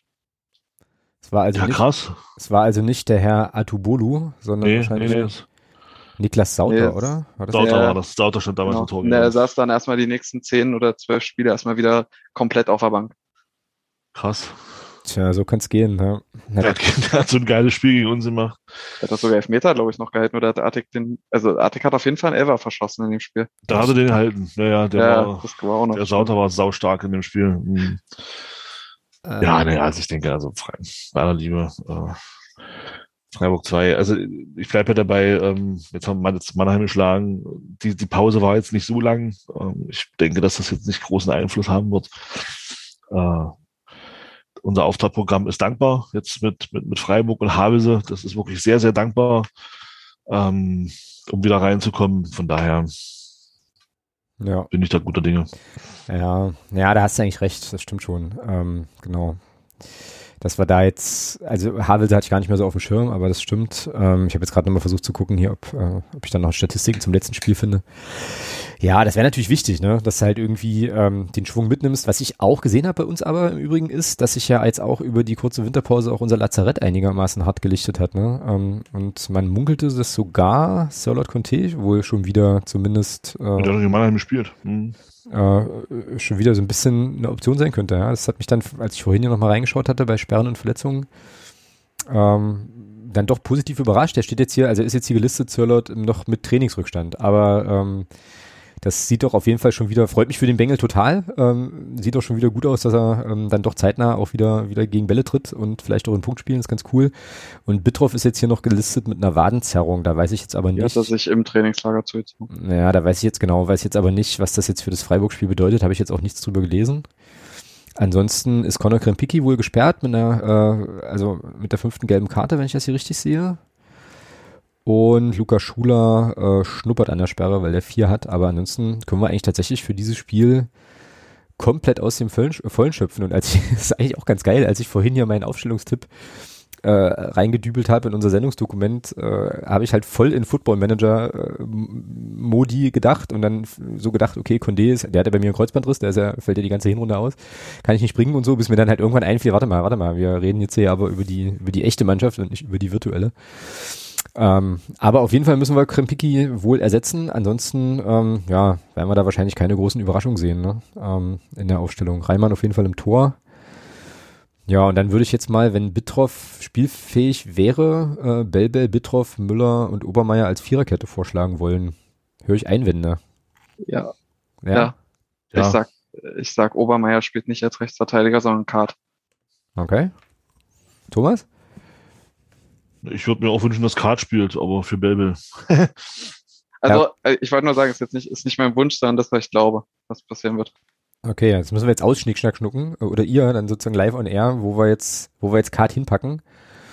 Ähm, Gäste haben immer einen Vortritt. Also du würdest, Jeremy, du würdest Belbel spielen lassen und Kart dann aber auf rechts stellen, ja? Ja, ich führe den Gedanken kurz zu Ende, dann könnt ihr es euch aussuchen, weil ich glaube nämlich, dass wir Obermeier als Krempicki-Ersatz im zentralen Mittelfeld bringen. Das kann sehr gut sein. Ich habe da aus irgendeinem Grund hier Riegmann stehen, warum auch immer. Ähm, ah, okay. Ja, und das würde ja bedeuten, ähm, dann Belbel links starten zu lassen, Kart rechts starten zu lassen, ähm, weil du sonst links, wen könntest du sonst links noch bringen? Ja, keine Ahnung. Michelmann. Theoretisch. Ja. Ja, aber, aber Belbel und Kart sind beide auf einem sehr guten Level diese Saison. Ist ja ein, Oh, oh, oh, oh, oh, oh. Da, also Thomas findet Belbel äh, ja nicht so äh, Nee. stabil. ich finde den, ich finde, ich finde den schon gut. Ich Ich finde ihn auch fand schlecht. zuletzt etwas, etwas stärker, aber Belbel macht die, macht seinen Job schon ganz gut diese Saison. Ja, also ich habe jetzt auch nicht groß, nicht groß zu meckern, aber ähm, ja, so sind die Eindrücke halt tatsächlich unterschiedlich. Ähm, ja, okay, aber wenn wir, wenn wir davon- ausgehen, dass Bitroff spielt, dann äh, würde ich sagen, lassen wir Belbel auf links und stellen Kart auf rechts, weil das Argument mit Obermeier im zentralen Mittelfeld leuchtet mir eigentlich ein. Ähm, dann hätten wir da, oder hätte ich da als Vorschlag Andi Müller, Condé und dann eben besagten Obermeier in der Zentrale, wie schon gegen Dortmund auch, ne? dann hat das doch auch gespielt. Wenn ich das richtig weiß. Ähm, Thomas, du grätscht hart dazwischen, wenn du ganz große Einwände hast, ne? So. Ja, ich würde mir immer noch wünschen, dass Andi Müller endlich mal eine Position nach vorne rutschen darf. Äh, und hatte eigentlich damit darauf spekuliert, dass Malachowski dann den Sechser gibt, beziehungsweise Jakubiak. Ähm, und Condé eins nach vorne rutscht für Krempicki. Nee, Müller. Müller. Äh, weil ich will einfach diesen Bengel öfter in Abschlusssituationen haben. Ja, wir mm. verschenken da eine unheimliche Stärke von ihm, äh, weil der, der kann auch als einer der wenigen bei uns im Kader auch mal aus der zweiten Reihe abziehen und äh, die, das, das nehmen wir uns komplett weg, weil wir den Karl auf die Sechs stellen wollen, was er super macht, keine Frage, er spielt das richtig gut, ähm, aber wir rauben ihm da meiner nach einer Stärke, die ja, die unserem Spiel gut, gut täte manchmal. Weil es mir doch manchmal inzwischen, inzwischen ist es mir doch manchmal ein bisschen zu viel zu viel klein, klein. Äh, fehlt mir einfach mal so ein, einfach mal so ein Ding, wo einfach mal auch einer sagt, so, wisst ihr was, jetzt spielen wir nicht noch 80 Mal hin und her, sondern jetzt ziehen wir einfach auch mal ab, wenn es möglich ist. Und Andi Müller ist halt so ein Typ, der das gerne macht mhm. und der mhm. das gut kann. Aber aus dem Mittelfeld heraus auch, oder würdest du ihn dann tatsächlich noch vorne in der offensiven Dreierreihe sehen wollen? Na, auf der Acht. Auf der Halbposition im Mittelfeld würde ich ihn dann gerne sehen. Okay. Ähm, aber das könnte auch, könnte das auch mit so einer Konstellation Müller, Condé, Obermeier funktionieren? Nee, ne? Weil da müsste man, müsste Condé auf die sechs. Ich weiß nicht, ob, ich weiß nicht, ob Obermeier da Sechster, so gut Sechser spielen kann, dass er das auffangen nee, kann. Da Ober, halt, Obermeier, da, Obermeier wenn Achter. Da mhm. halte ich Jakubiak für stärker auf der Position. Äh, Jak Jakubiak hätte ich in der Startelf gesehen, aber der ist auch aus dem Trainingslager abgereist mhm. und musste doch das Training abbrechen. Bei dem habe ich jetzt eher ein größeres Fragezeichen gesehen, ob er eingesetzt werden kann und wenn, ob er überhaupt für die Startelf einer ist. Ja, und wenn dann also, wo, ne? Also Fitnesszustand. Ja, wenn dann, wenn dann äh, wäre Jakubiak der direkte Ersatz für Krempiki. Das ist ja eins zu eins dieselbe Position. Oh, das stimmt. Ja, jetzt müssen wir uns irgendwie einig werden, wie wir da, wie wir unser Dreier Mittelfeld bestücken wollen. Ich persönlich glaube ja, dass äh, Christian Tietz äh, eigentlich keinen Grund für große Experimente hat und deswegen glaube ich, dass Andi Müller auch weiter auf der Sechs bleibt. So, ähm, eben weil er es halt einfach gut macht und ähm, Tietz ja sonst noch ein paar andere Alternativen irgendwie hat. Also ich finde diese äh, Müller, Condé, Obermeier Sache eigentlich relativ relativ realistisch so. Ähm, schreib's auch. Ja, also wenn ich jetzt keine großen Einwände höre, dann nehmen wir das einfach so. Und, und am Ende spielt Cheka dort. Und am Ende spielt Cheka, genau. Ähm, jetzt müssen wir aber, ich habe jetzt hier Kart noch äh, in der offensiven Dreierreihe stehen, da würde ich dann mal Cheka reinschreiben und Artik, äh, Cheka und Schuler vorne spielen lassen. Ja, alles andere wäre Blödsinn. Genau. In meinen Augen. Ja, sehe ich eigentlich auch so.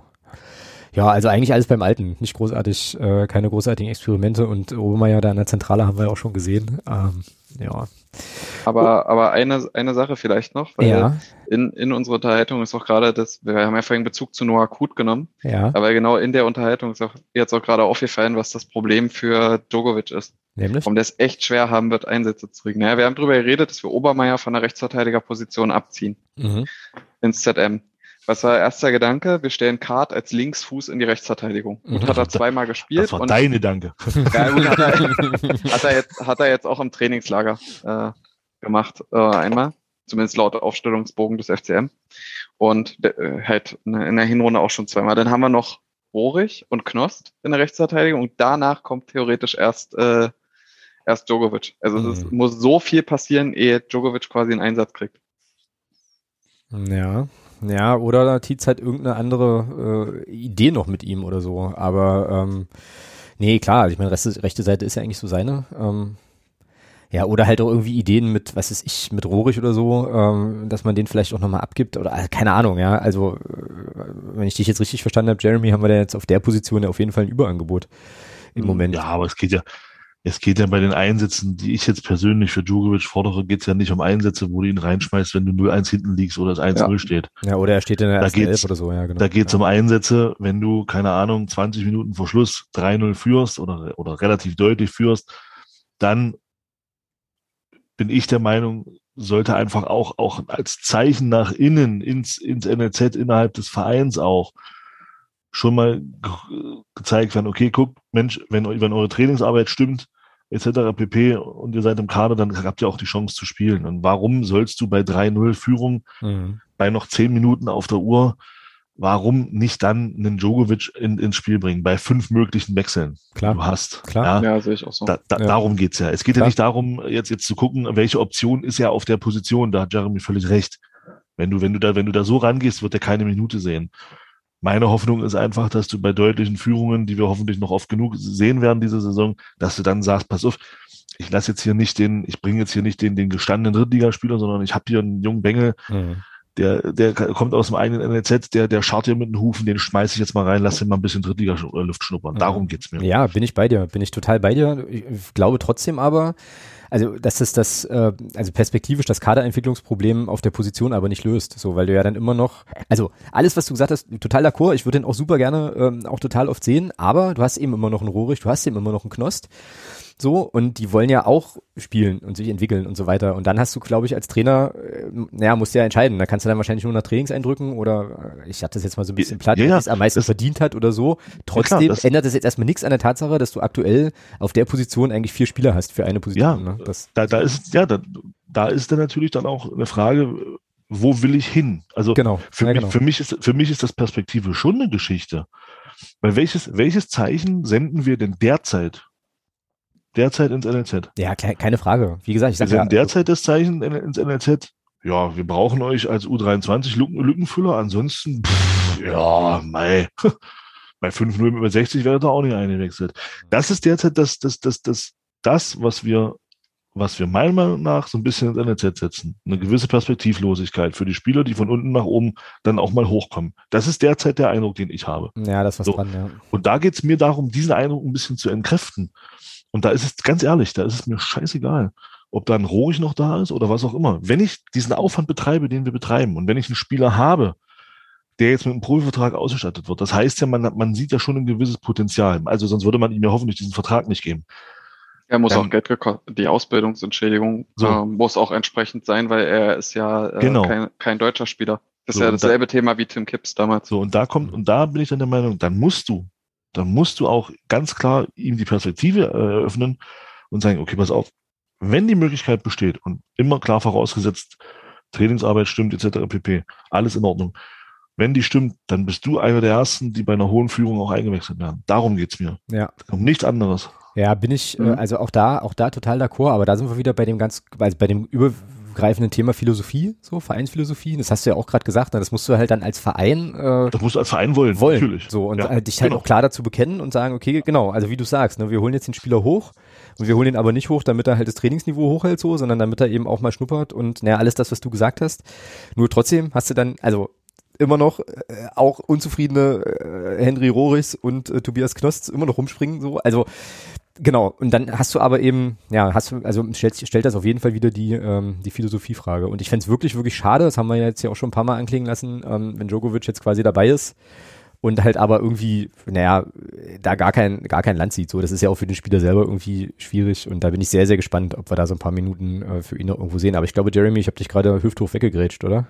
Nö, eigentlich war, war alles in Ordnung. Okay. War alles gesagt zu dem Thema. okay. Ich hätte an euch beiden noch eine Frage. Was haltet, was eure persönliche Meinung, ähm, weil wir jetzt hier über die offene Position von Krempiki gesprochen haben, von Riekmann und äh, zu Malachowski? Mhm. Thomas, mach, mach, mach du mal zuerst. Hä? Bezogen worauf? Also wie, Auf die, naja, beide sind ja theoretisch auch Kandidaten für die, für die acht beim, Ach so. jetzt beim nächsten Spiel. Ja, dann Malachowski. Ich kann aber jetzt nichts zu sagen, wie es im Training aussieht und was Riedmann jetzt inzwischen für einen Sprung gemacht hat. Also ich fand, seine, nach seiner Einwechslung gegen 60 äh, war es sehr unordentlich. Äh, fand ich nicht gut, was er da gezeigt hat. Und, aber ich weiß jetzt nicht, äh, was, was da jetzt ähm, im Laufe der letzten Wochen passiert ist. Also grundsätzlich wäre da meine Nummer eins ganz klar Malachowski. Mm, Ja, meine Nummer eins ist nicht so klar. Ähm, ich mag aber Adrian Malachowski sehr. Ich gucke dem, also ich sehe den irgendwie gerne. Ähm, und äh, zu Riekmann habe ich ehrlich gesagt gar nicht so eine richtige Meinung. Ich glaube, weil ich einfach zu wenig von ihm gesehen habe bisher. Und äh, ich glaube, er hatte, oder also verwechsel ich jetzt Riekmann und Sechelmann, das weiß ich nicht genau, aber ähm, wer hat denn gegen, Thomas, wer hat denn gegen Havelse gespielt? Da hat auch einer von, von den beiden genannten, Riedmann. Riekmann. das war Riekmann und der ist doch zur Halbzeit ausgewechselt worden, oder? War das so? Ja. Ja. Äh, Also weil er da auch so ein bisschen instabil war. Ja, also ich glaube so, äh, also ich könnte mir, ich könnte mir vorstellen, dass man Riekmann mal reinwirft, äh, alles das, was Thomas sagt, ähm, Stichwort Trainingseindrücke und so weiter, aber ähm, ich habe auch einen Platz in meinem Herzen für Adrian Malachowski halt, ist schwierig. Wie würdest du äh, aufstellen, wenn du äh, könntest, Jeremy? Ja, ich, ich habe es vor allem deswegen angesprochen, weil Malachowski ist ja die Saison ein bisschen hinten dran. Mhm. Ähm, zumindest habe ich, habe ich so das Gefühl, war ja letzte Saison auch in der Phase, wo wir unter Christian Tietz richtig gut waren, Stammspieler auf der 8. Mhm. Also theoretisch müsste er dann ein erster Kandidat sein. Mhm. Und bei Riekmann, äh, das ist so der, so ziemlich der einzige Spieler im FCM-Kader, den ich gar nicht greifen kann. Ja, genau. Weil, weil er hat ja schon Einsatzzeit gehabt, aber der wird meistens als Achter eingewechselt. Ähm, ihm wurde jetzt auch von, von Titz, ich glaube in der Volksstimme oder so, richtig, also ein richtig guter Sprung nach vorne und ein riesen Entwicklungsschritt zugesprochen. Und auch genau dieser, dieser Punkt, den Thomas angesprochen hat, jedes Mal, wenn Riekmann reinkam, habe ich gedacht, okay, Riekmann geht dann jetzt auf die tiefe Sechs oder in die Innenverteidigung. Andreas Müller geht nach vorne. Aber Riekmann hat sich in den, bei den letzten Malen richtig, außer gegen 1860, richtig oft auf der, auf der Acht einsortiert und da sehe ich ihn eigentlich überhaupt nicht. Ähm, weiß nicht, bin, bin gespannt, wie, wie er dort seine Entwicklung fortsetzt, weil er hat ja eigentlich, ist er ja gelernter Innenverteidiger beziehungsweise richtig defensiver Mittelfeldspieler, genau. von seiner Größe her und so weiter. Ähm, also das, das ist so der einzige Spieler, den ich wirklich gar nicht greifen kann und zu dem ich kein, einfach keine Meinung habe, ob ich den gut oder schlecht leistungstechnisch finde und wo ich ihn bei uns sehe. Ich bin jetzt fast mal geneigt, den Riegmann bei mir im Football Manager mal auf die 8 zu packen und mal zu schauen, was dann passiert und das dann beim nächsten Mal zu berichten. Aber der spielt bei mir beim, beim FM tatsächlich auch nie. Dann spielt dann schon eher Malachowski, aber der spielt auch eher selten tatsächlich. Ähm, naja. Kriegst jetzt den Auftrag, den Test zu machen für uns. Äh, ich Football, mach, der Football Manager hat immer recht. Der Football, also klar, also der ist ja sowieso so realistisch, lese ich ja überall, kriege ich ja auch überall bestätigt, dass, ähm, dass das auf jeden Fall äh, Effekte zeitigt, äh, ist aber, ja, ist aber Quatsch. Ich habe den ähm, sozusagen die FCM-Aufstellung erstmal also erstmal kopiert und äh, dann ach, haben da viele Sachen nicht so funktioniert und da musste man dann schon nochmal so ein bisschen gucken. Ähm, also es ist glücklicherweise immer noch nur ein Fußballspiel, also ein, Computerspiel. Aber ich probiere das aus. Ich guck mal, wie, äh, wie Riegmann da auch irgendwie gerankt ist und als was, als was er da spielen soll und dann ähm, werde ich darüber berichten. Auch wenn ich dann möglich, ja komm, das eine Spiel äh, vor der Winterpause, das kann ich mir dann, glaube ich, das kann ich mal, das kann ich mal machen. 6-0 Hattrick Julian Riegmann. ja, und wenn das passiert, bist du der Erste, der es erfährt, Thomas. Da rufe ich dich irgendwie um, um 10 oder so, rufe ich dich dann an und sage, es ist, es ist geschehen. So. Ähm, und legst wieder auf. So. Und leg wieder auf, ganz genau, ganz genau. Ähm, also wenn irgendwie bei dir mal abends um 10 das Telefon klingelt, musst du gar nicht rangehen, dann weißt du schon, was passiert. Ähm, gut. Jeremy, wie äh, geht's denn aus am Wochenende in Freiburg? 2-0 Auswärtssieg. 2-0 Auswärtssieg, nehmen wir mit. Äh, Thomas tippt 0-3 oder 3 nee, Nachdem es ja dieses Ergebnis gab im letzten Spiel. Ach so, ja. Äh, also die Mannschaft erfreut mich da ja sehr, muss ich sagen. Das ist jetzt schon der der zweite Ergebnistipp, den sie mir hier erfüllt haben, äh, ja, in Freiburg, naja, äh, kommen ein bisschen fahrig aus dem Winter. Ich denke mal, ich denke, es wird, mh, hm, na, nee, 3-1. Okay. Ähm, ich habe ja vorhin gesagt, ich bin äh, jetzt nicht, also ich bin so ein bisschen gedämpft euphorisch, aber dennoch euphorisch und mein Ergebnistipp lautet aber trotzdem 1 zu 4, also 4 zu 1 für uns. Ähm, weil ich irgendwie, also es gibt einen großen, großen Teil von mir, der sich einfach wünscht, dass die Mannschaft da rausgeht, äh, die gleich, also da gleich richtig eine Ansage macht, äh, drei schnelle Tore macht, dass den Rest des Spiels äh, ansehnlich gestaltet und wir da mit einem richtig schönen, dicken, fetten Ausrufezeichen gleich in die restlichen, in die restlichen Spiele starten. Das ist so das, was ich mir wünsche. Ähm, und deswegen denke ich, dass wir da schon noch vier Buden machen können. Soweit ist es nee, gekommen mit mir. Das ist schlimm. Nee, nee, aber ist doch schön, dann, dann wird doch das passieren, was wir gerade was wir gerade so ein bisschen uns gewünscht haben. Was wir denn? werden 3-0 in Führung gehen schnell, zur Halbzeit kommt äh, Djokovic ins Spiel. Genau. Macht dann kurz vor Schluss das 4-0 und dann macht Freiburg noch mit dem letzten Angriff noch das 4-1 und dann ist alles gut. ja, nehme ich, kaufe ich so. Auf jeden Fall. Und, und das mit der frühen Führung ist ja keine unberechtigte Hoffnung. Wir sind ja diese Saison die die, das Team mit der besten Crunch-Time-Effizienz. Also sowohl in der ersten Viertelstunde als auch in der letzten Viertelstunde haben wir die meisten Tore der Liga geschossen. Naja, ich glaube, wir sind aber momentan irgendwie fast in allen Statistiken oder in diesen ganzen Sachen ja. eh irgendwo vorne. Also kannst du eigentlich alles raussuchen.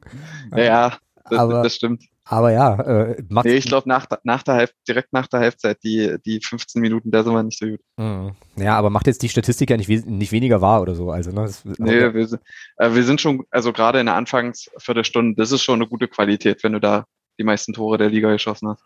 Genau, ja, das kann man schon so sagen. Und äh, das führt mich dann auch direkt zur nächsten äh, Frage, auch vielleicht so ein bisschen zur nächsten Kategorie. Ähm, was ihr glaubt, was jetzt so den Rest der Saison noch passiert. Ich kann ja jetzt hier mal schnell den, ähm, ja, die Tabelle noch aufmachen. Ähm, ist jetzt alles erlaubt, muss jetzt auch nicht FCM-mäßig sein. Also was glaubt ihr, was sind, was ist so die vielleicht größte Geschichte, ähm, die der Fußball schreiben wird, von der jetzt noch gar keiner weiß? Also äh, was wird noch passieren, was uns vielleicht äh, am Ende der Saison alle überrascht haben wird? Was? Fiese, fiese, fiese Frage, ne? Nochmal. Naja, also was ist sozusagen eine Sache, mit der jetzt möglicherweise keiner rechnet, äh, die wir jetzt hier aber einfach mal spekulativ in den Raum werfen können, die jetzt in den letzten, was sind es dann noch, 18 Spielen, ähm, halt noch passieren Ach könnte. so, jetzt. Oh, ich dachte, oh, das war okay. Hm? Ja, das war wieder von hinten durch die Brust ins Auge. Ähm, ja, ist gut, kenne ich ja nicht anders. Genau, also eigentlich steht hier im Podcast Sendungsplan, was wird die Schlagzeile der Restsaison sein, mit der jetzt noch keiner rechnet. Vielleicht wäre das einfacher gewesen. FCM spaziert ungeschlagen in Richtung Aufstieg. Ja, aber damit rechnen ja alle. So. Ja, nee, das glaube ich jetzt nicht. Nee? Okay. Also Thomas geht davon aus, dass wir äh, die restlichen Spiele vollkommen souverän Nein. gestalten? Nee? Nicht? Okay. Nein, nee, ich denke schon, dass wir das eine oder andere Spiel noch verlieren. so. Aber es werden nicht viele. Ja, aber mal Hand aufs Herz. Also glaubst du, dass es nochmal, dass es nochmal knapp werden kann? Also dass wir nochmal irgendwann an den Punkt Nein. kommen, wo wir sagen, hm, das nächste Spiel sollten wir gewinnen, um es wirklich safe zu machen? Oder wird das Nein. wirklich jetzt äh, der, der Spaziergang ist immer ein bisschen fies, weil das für die anderen Vereine so abwertet? Oder wird das jetzt wirklich der, der souveräne Marsch in die zweite Liga? Angläser raus, dritte Liga. Das war's. Ja. Okay. Also ich, bin, ich bin fest davon überzeugt, dass das, also ich glaube schon, dass der, dass der Vorsprung auch mal, auch mal auf sechs oder fünf Punkte schrumpfen wird, aber wir werden nie in die, in die, in die Situation kommen, wo, wo es heißt, oh, wir müssen das nächste Spiel unbedingt gewinnen, damit wir, also das, das glaube ich nicht. Nee. Das wird so laufen wie, wie in der Saison ähm, unter Jens Hertler, wo wir aufgestiegen sind. Das wird, also, da sind wir ja auch mal vier Punkte, das glaube ich jetzt nicht. Ich denke, dass der, der Abstand im Großen so bleiben wird, wie er jetzt ist. Vielleicht mal sechs, vielleicht mal fünf Punkte, aber ich glaube nicht, dass wir in die Situation kommen werden, wo es dann heißt, oh, das nächste Spiel dürfen wir nicht verlieren. So, also das wird nicht passieren. Naja, 41 zu 18 Tore, 44 äh, Darum, Punkte. Das, das spricht, so, spricht so viel dagegen, dass das, also da muss es schon einen megamäßigen Einbruch geben in der Runde und den sehe ich nicht. Mhm. Naja, Jeremy, was glaubst du? Was ist so das Unwahrscheinlichste, was noch passieren könnte insgesamt, äh, was uns alle vielleicht überrascht?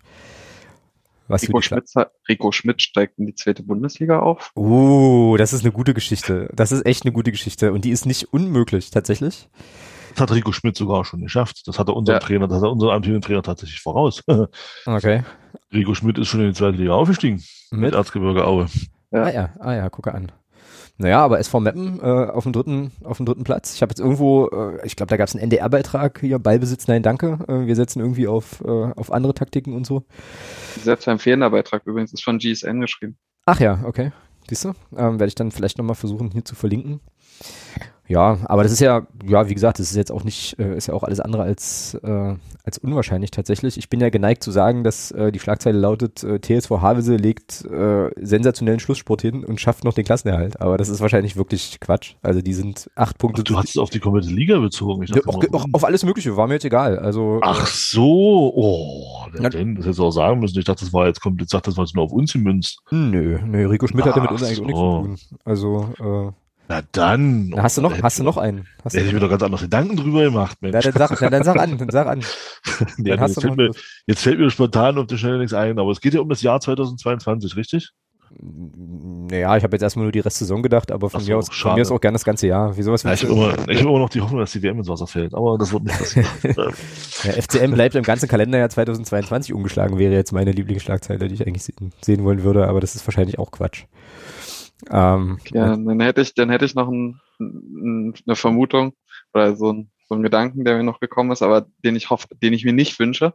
Nämlich? Äh, äh, dass, dass so eine Schlagzeile kommt, Andreas Müller oder Lukas Schuler wechselt in die erste Bundesliga. Mm. Mm. Ja. Ja, glaube ich bei beiden nicht. Nee, glaube ich auch nicht. Glaube ich bei beiden nicht. Ah, sehe ich, sehe ich vor allem Lukas Schuler als noch gefährdeter an weil du einfach in Deutschland verdammt wenige beidfüßige, starke, große Mittelstürmer hast, die echt viel Tempo mitbringen. Und mhm. wenn du schaust, was selbst, also es gibt ja hier aktuell so ein Talent, was ultra stark gehypt wird im Weltfußball mit Adeyemi, dem mhm. ich irgendwie gefühlt nicht so viel abgewöhnen kann. Also ich habe mir mal, ich glaube, insgesamt zehn Spiele von ihm über volle Distanz angeschaut. Und also der ist, der ist ein Upgrade zu Sirlot Conte. Mhm, okay. Und einfach nur, weil er halt so ein brutales Tempo hat. Und ich kann mir schon vorstellen, dass, dass der ein oder andere untere Bundesligist an, an Lukas Schuler da herantreten wird. Ja. Einfach von, durch die körperlichen jetzt Gegebenheiten. Tust, jetzt tust du dem Adeyemi aber schon ein bisschen Unrecht. Also bei aller Liebe zu Sissy, aber ich glaube, ich glaube, ein Spieler, der mit Salzburg Champions League spielt, und dort auch für Furore sorgt, der ist schon ein bisschen besser als ein Drittligastürmer. Also ich ja, glaube, ich habe ja, gesagt ein Upgrade, aber ja, es, ist schon ein bisschen mehr als ein Upgrade, glaube ich. das ist schon eine ganz andere okay, Wagenklasse, sagen, sagen, wir, sagen wir die, sagen wir die Salzburger Version. Also ich, also da, da möchte ich dir widersprechen, Jeremy. Also ich glaube ja, schon. Kann, kann ich nicht leben. Ich, ich, glaube, ich glaube schon, dass ein Adiemi weit, weit mehr Qualität hat als ein Solot Conte, sonst würde er da nicht spielen, wo er spielt. Und sonst hätte er auch nicht die, im Sommer wahrscheinlich die Option, die er jetzt hat. Ja, wobei bei Luca Schuler, um halt da nochmal drauf zurückzukommen, ähm, ich mir auch total gut vorstellen kann, ähm, dass für den so ein Schritt, also mit einem mit einem Umfeld, was er kennt, wo er das Spielsystem kennt und so weiter, aus der dritten in die zweite Liga ähm, auch so ein bisschen Karriereplan ist. Also ich könnte mir auch vorstellen, dass der sagt, hier er entwickelt sich jetzt hier nochmal eine Saison und äh, wenn dann zweite Liga für ihn auch gut funktioniert, ist er dann halt weg. Ja, ich würde mir das als Verein halt auch genauso angucken. Also auch als Verein, der Interesse hätte. Ja. Weil die Vertragssituation ist ja so, dass Luca Schuler noch ein, noch ein Jahr Vertrag eben hat. Rum, so. Rum, ja. Und dann würde ich, dann würde ich auch ganz klar gucken als Bundesligist, wenn ich wirklich Interesse hätte, mal erstmal gucken, wie der Junge sich in der zweiten Liga macht. So. Und wenn er da ähnlich, ähnlich äh, sich, sich schlägt wie jetzt in der dritten Liga, dann denke ich, dann könnte es eine Option werden. Aber ich glaube, jetzt ist das, jetzt, jetzt der Sprung von Liga 3 in Liga 1, äh, den wird es nicht geben. Das mhm. glaube ich nicht. Nee, das glaube ich tatsächlich auch nicht. Aber es war ja auch nach äh, utopischen, unwahrscheinlichen ähm, Headlines gefragt so und äh, es könnte ja, ja alles könnte, gut. es könnte durchaus halt eine das, sein. Ne? Ja. Dann gehst du sogar einen Schritt weiter. Lukas Schuler, neuer Mittelstürmer von Real Madrid. Uh, okay, okay, okay. äh, ja, vielleicht in drei Jahren. Ihr habt das hier, zu, hier zuerst gehört. Und dann werden wir sagen, ähm, könnt ihr euch noch erinnern, damals der Junge, der uns zum Aufstieg geschossen hat. Ähm, genau. Ja, ach, na, mal gucken. Sucht, sucht, sucht Dortmund nicht einen Nachfolger für Haaland? Ach, die suchen schon wieder Nachfolger für Im, im, Im, Sommer? Ja, ja, das ist doch auch, ähm, Haaland ist doch. Ist durchgeskriptet? Wenn, der, nee, wenn der so weitermacht, dann ist doch, das ist doch der für Dortmund nicht zu halten im Sommer. Das ist doch. Also Aber das muss doch auch als Fan unglaublich anstrengend sein, wenn du quasi, du, du hast einen Spieler geholt, der ist irgendwie gerade mal ein paar Monate da und dann kannst du dir quasi die gesamte Vertragslaufzeit anhören, wie sei, ja. dass die ganze Zeit die Planung läuft, wo er als nächstes hingeht. Ja, also er fühlt, interessiert ja gar nicht, was er, was er in Dortmund macht. Also so, so wo, wo, der nächste, wo, wo er den nächsten Schritt hinmacht, genau. Ja, ja genau. Die, die gesamte Zeit, das muss so anstrengend sein. Kaufst ja auch kein Trikot von ihm. Ja, das stimmt, wobei äh, man das wissen kann. Also als der kam, als der nach Dortmund kam, gab es ja, ja, auch einige Berichte, ja. wo es dann eben hieß, okay, er hat sich halt schon bewusst für Dortmund entschieden als nächsten Schritt auf seinem Karriereweg. Also der scheint ja wirklich, also das, das meinte ich vorhin schon ernst, ne? Ich glaube, der hat da schon seine, sein, seinen Vater vorgeskriptet und ich glaube, da wird auch allen Beteiligten klar sein, ähm, dass er mit dem nochmal versuchen, irgendwie Kasse zu machen und dann geht er eben zu, was ist ich, hier äh, äh, reichen Club einfügen. und äh, macht da halt sein Ding weiter. Also ich glaube, dass da in Dortmund auch keiner so naiv ist zu glauben, dass er da die nächsten drei Jahre noch spielt. So, ähm, nee, das ja. denke ich auch. Ja, womit wir wieder bei Luca Schuler werden. Also Luca Schuler ist, glaube ich, das Thema unseres, äh, also übergreifendes Thema unseres Podcasts, weil er doch auch äh, diesen Spitznamen Haaland hat, ne? So irgendwie. Ja, dann bietet sich ja das ja an. Also Dortmund äh, holt ihn dann. Wenn er für, für Haaland 150 Millionen kriegt, 30 nehmen wir. Ja, dann dürfen sie uns noch, dürfen sie uns noch ein paar überweisen.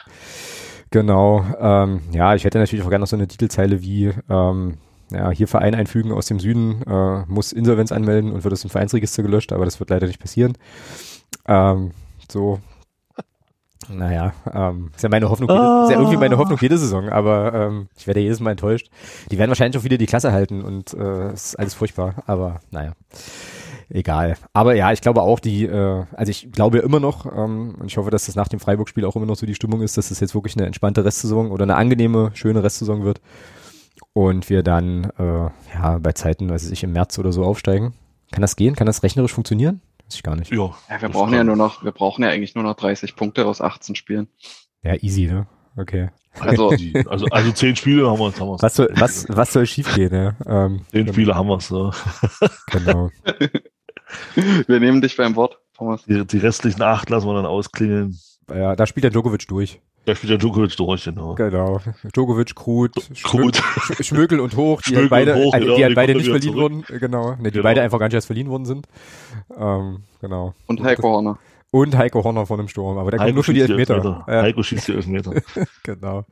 Um Gottes Willen. Ähm, gut, dann äh, lasst uns hier mal noch einen kleinen Blick rüberwerfen zu unseren Freunden äh, aus Havelse. Da hat der Patrick wieder was vorbereitet. Das spiele ich jetzt an der Stelle einfach mal ein. Patrick hat sich nämlich ein bisschen damit beschäftigt, was der TSV Havelse so in der Winterpause gemacht hat. Und das ist dann jetzt hier quasi der kleine Embedded Havelse Podcast für diejenigen drei Leute, Schlawiner, die das hier vielleicht hören. Ich äh, spiele es einfach mal ab und dann gucken wir mal, was da in der Nähe von Hannover so Neues passiert. Hallo lieber nur der FCM Podcast. Hier einmal ein kurzes Winterupdate zum TSV Havelse. Ja, aktuell ist es so, dass man seinen Kader gerne verstärken möchte. Ist ja auch wenig überraschend als Tabellenletzter. Nur die Kassen sind weiterhin klamm Und im Idealfall sollte ein Spieler möglichst für umsonst beim TSV Havelse spielen. Das soll vor allem durch Laien von höherklassigen Vereinen realisiert werden. Ähm, das würde also wirklich so funktionieren, dass der Stammverein weiterhin das komplette Gehalt bezahlt und der TSV Havelse dafür Einsatzzeit in einer deutschen Profiliga bietet. Das ist vielleicht für den einen oder anderen Verein ein cooles Konzept. Ähm, bisher hatte man noch keinen Erfolg damit. Man rechnet auch eher damit, dass wenn Transfers kommen, eher Richtung Ende der Transferperiode. Man war zwischendurch dran an Mike Steven Beere. Der war ja, glaube ich, auch beim FCM im Gespräch. Daraus ist dummerweise nichts geworden. Der SV Meppen hat angeklopft und dann ist Beere wieder dahin gegangen. Ansonsten war der TSV wohl schon in sehr, sehr guten Verhandlungen mit Beere. Darüber hinaus wird aktuell davon berichtet, dass Leonardo Gubinelli von der U21 des FC Basel im Gespräch ist. Das wäre ebenso ein junges Talent von einem höherklassigen Verein. Mal schauen, ob der defensive Mittelfeldspieler auch tatsächlich verpflichtet werden kann. Und noch eine kurze Ergänzung. Man hat ein Testspiel in Kiel bestritten beim Zweitligisten, ähm, hat dort 5 zu 0 verloren. Das war nicht so schön. Das einzig Positive, das man daraus mitgenommen hat, ist eigentlich, dass Julius Langfeld nach seiner langen Verletzung zurückgekehrt ist. Julius Langfeld ist Stürmer und bringt so ein bisschen Tempo ins Spiel der Havelser. Ich würde jetzt mal davon ausgehen, dass der noch mal ein bisschen mehr Qualität reinbringt und vielleicht noch den einen oder anderen Punkt sichert. Was ich auch noch sagen wollte, was ich echt super finde, ist, dass der TSV Havelse super offen über Transfergeschichten und dergleichen spricht und ganz viel darüber berichtet wird im Sportbuzzer. Auf sportbuzzer.de kann man sich da ein bisschen durchklicken, ähm, auf den TSV Havelse klicken und dort spricht äh, der äh, sportliche Leiter Matthias Limbach ganz oft in aller Offenheit darüber, was für Spieler gerade im Visier sind, was so ähm, beim Verein abgeht. Das finde ich sehr cool, sehr offen, sehr sympathisch. So, jetzt noch äh, viel Spaß beim restlichen Podcast und bis demnächst. Tschüss. Bis dann übrigens, der äh, Matthias Limbach hat heute Geburtstag, also äh, er wird es hier nicht hören, aber herzlichen Glückwunsch. ähm, weil er sagt, Laien von höherklassigen Vereinen, das wäre wär das nicht eine Adresse für Schmökel und Hoch? Ohne Witz war jetzt genau meine dumme Frage auch. Würdet also ihr Schmökel und Hoch nach Havelse verleihen? Wenn die Option bestünde, auf jeden Fall. Okay. Ja, glaube, aber ich bin mir unsicher, ob die sich jemand ausleihen würden, der quasi gar keine Drittliga Erfahrung hat und bei einem anderen Drittligisten so überhaupt nicht zum Zug kommt. Aber mein, mein Gedanke ging eigentlich in eine andere Richtung. Nämlich? So jemand wie Henry Rohrig. Ja, ja. Also was, was so relativ realistisch wäre, der hat letzte Saison mehr Spielzeit gekriegt. Diese hat, glaube ich, Vertrag bis 2023, zumindest mhm. wurde es damals so kommuniziert vom FCM. Mhm. Ähm, und, wer, und wie wir vorhin gesagt haben, haben wir ja diverse Rechtsverteidiger wäre ja für alle eine sinnvolle Lösung, den, den Spieler für ein halbes Jahr nach Havelse zu schicken und Spielpraxis in der dritten Liga zu geben. Der würde die schon kriegen in Havelse. Könnte ich äh, mitleben mit der Idee, tatsächlich. Fände ich cool. Ich gucke jetzt gerade. Alle Dreier, so. genau, und dann, äh, dann fällt der vierte Rechtsverteidiger aus und dann machst du. Dann machst du. Schmögel und Hoch sind doch keine Rechtsverteidiger. Nein, aber ähm, wir hatten doch vorhin irgendwie vier, vier Menschen auf der Position. Ja, nee, aber wenn du Rohrig nur verleihst, ist doch nur einer weg. Ich denke, du wolltest. Achso, und Na, die, alle drei Spieler, Schmökel, Hoch und Rohrig. Ja. Stimmt. Ja. Die sind ja Kinder. Ja, genau, jetzt weiß ich, worauf die hinaus Danke. Ganz klar. Ja, ja, ich bin. Moin. Es ist, es ist, ey, es ist spät, es ist spät. Ich bin ungefähr drei Stunden äh, hinter meiner Schlafensgehzeit.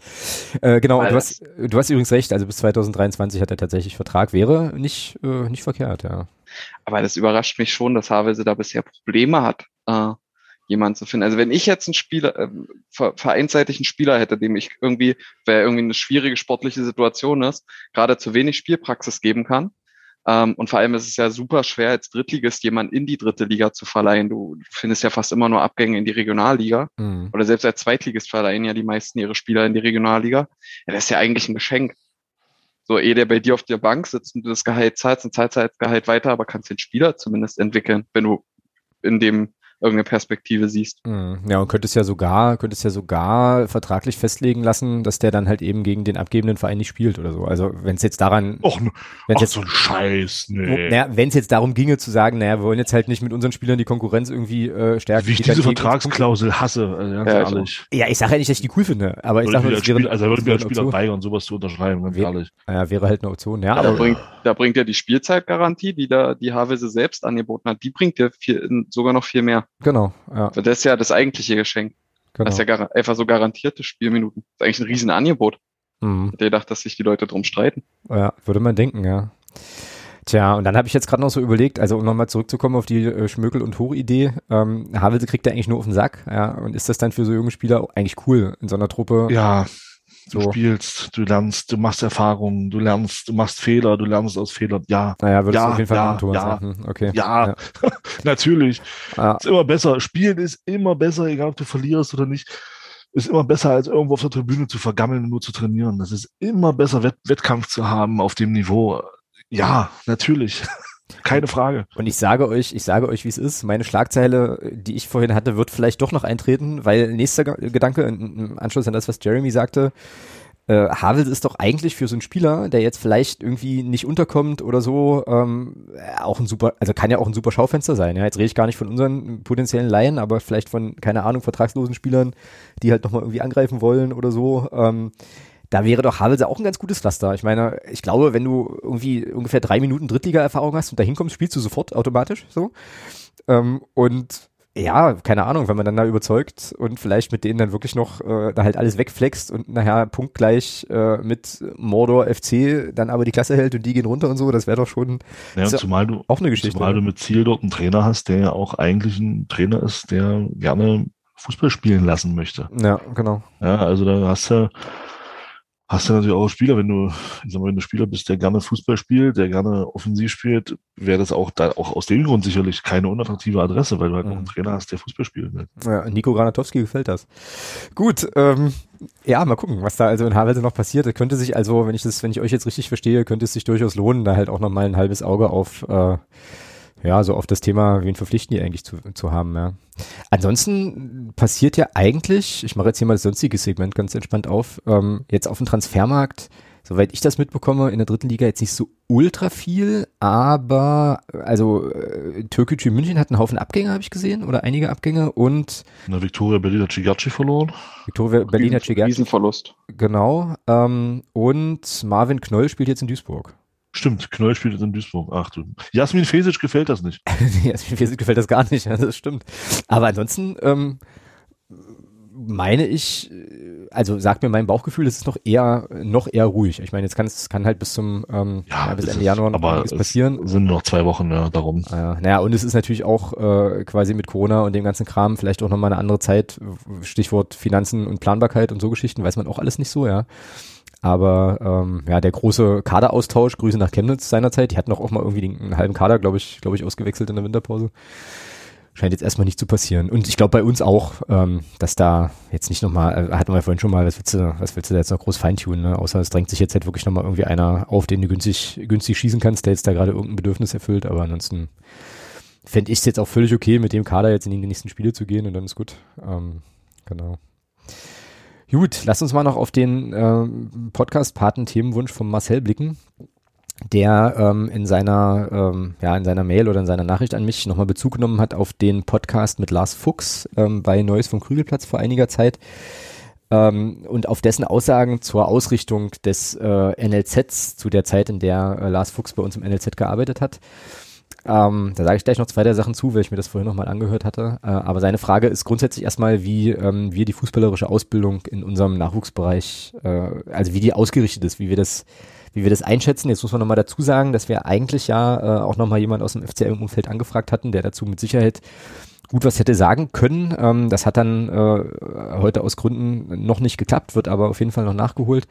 Ich bin jetzt bei der Frage, muss ich ehrlich sagen, so ein bisschen aufgeschmissen, weil ich nicht nah genug dran bin am, ähm, am Nachwuchs. Ähm, und Marcells Frage ging auch in die Richtung eher sozusagen sportlicher Erfolg mit den U-Mannschaften oder eher Fokus wirklich auf spielerische und menschliche Ausbildung sozusagen der Akteure. So, ähm, Jeremy, kannst du da was sagen? Weil du bist ja, hast ja schon noch immer noch mal ein bisschen mehr Einblicke äh, in, das, in das Thema äh, NLZ bei uns. Hm. Ja, ist ein, ist ein schwieriger Punkt, weil das gerade äh, uns ja insofern ziemlich begleitet, weil unsere, unsere U19 ja gerade akut abstiegsgefährdet ist. Mhm, stimmt, ja.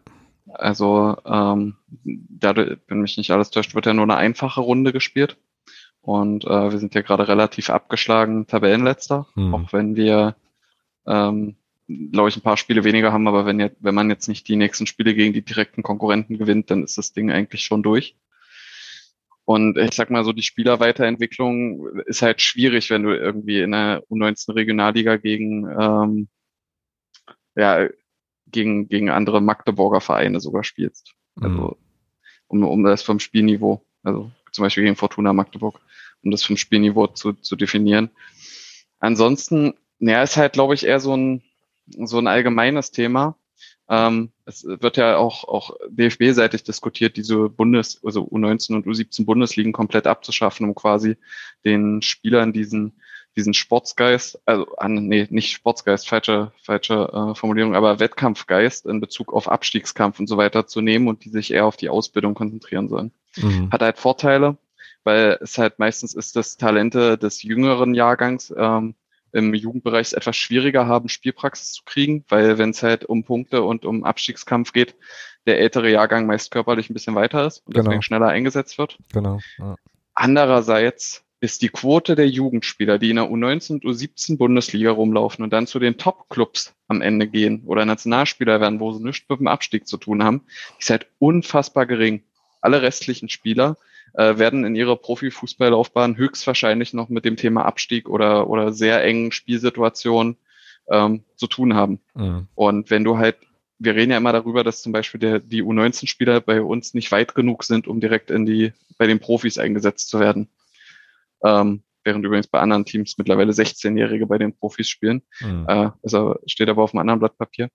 Ähm, und wenn du jetzt sozusagen noch in der U17 und U19 dieses Thema Abstieg und, und Wettkampfhärte und so weiter auch noch rausnimmst und ein, ein Spieler mit 20 Jahren zum ersten Mal quasi gegen den Abstieg spielt, weiß ich auch nicht, ob das so viel bringt. Mhm. Ja, ist ein sehr guter Punkt. Ah, nee, die sehe ich komplett anders.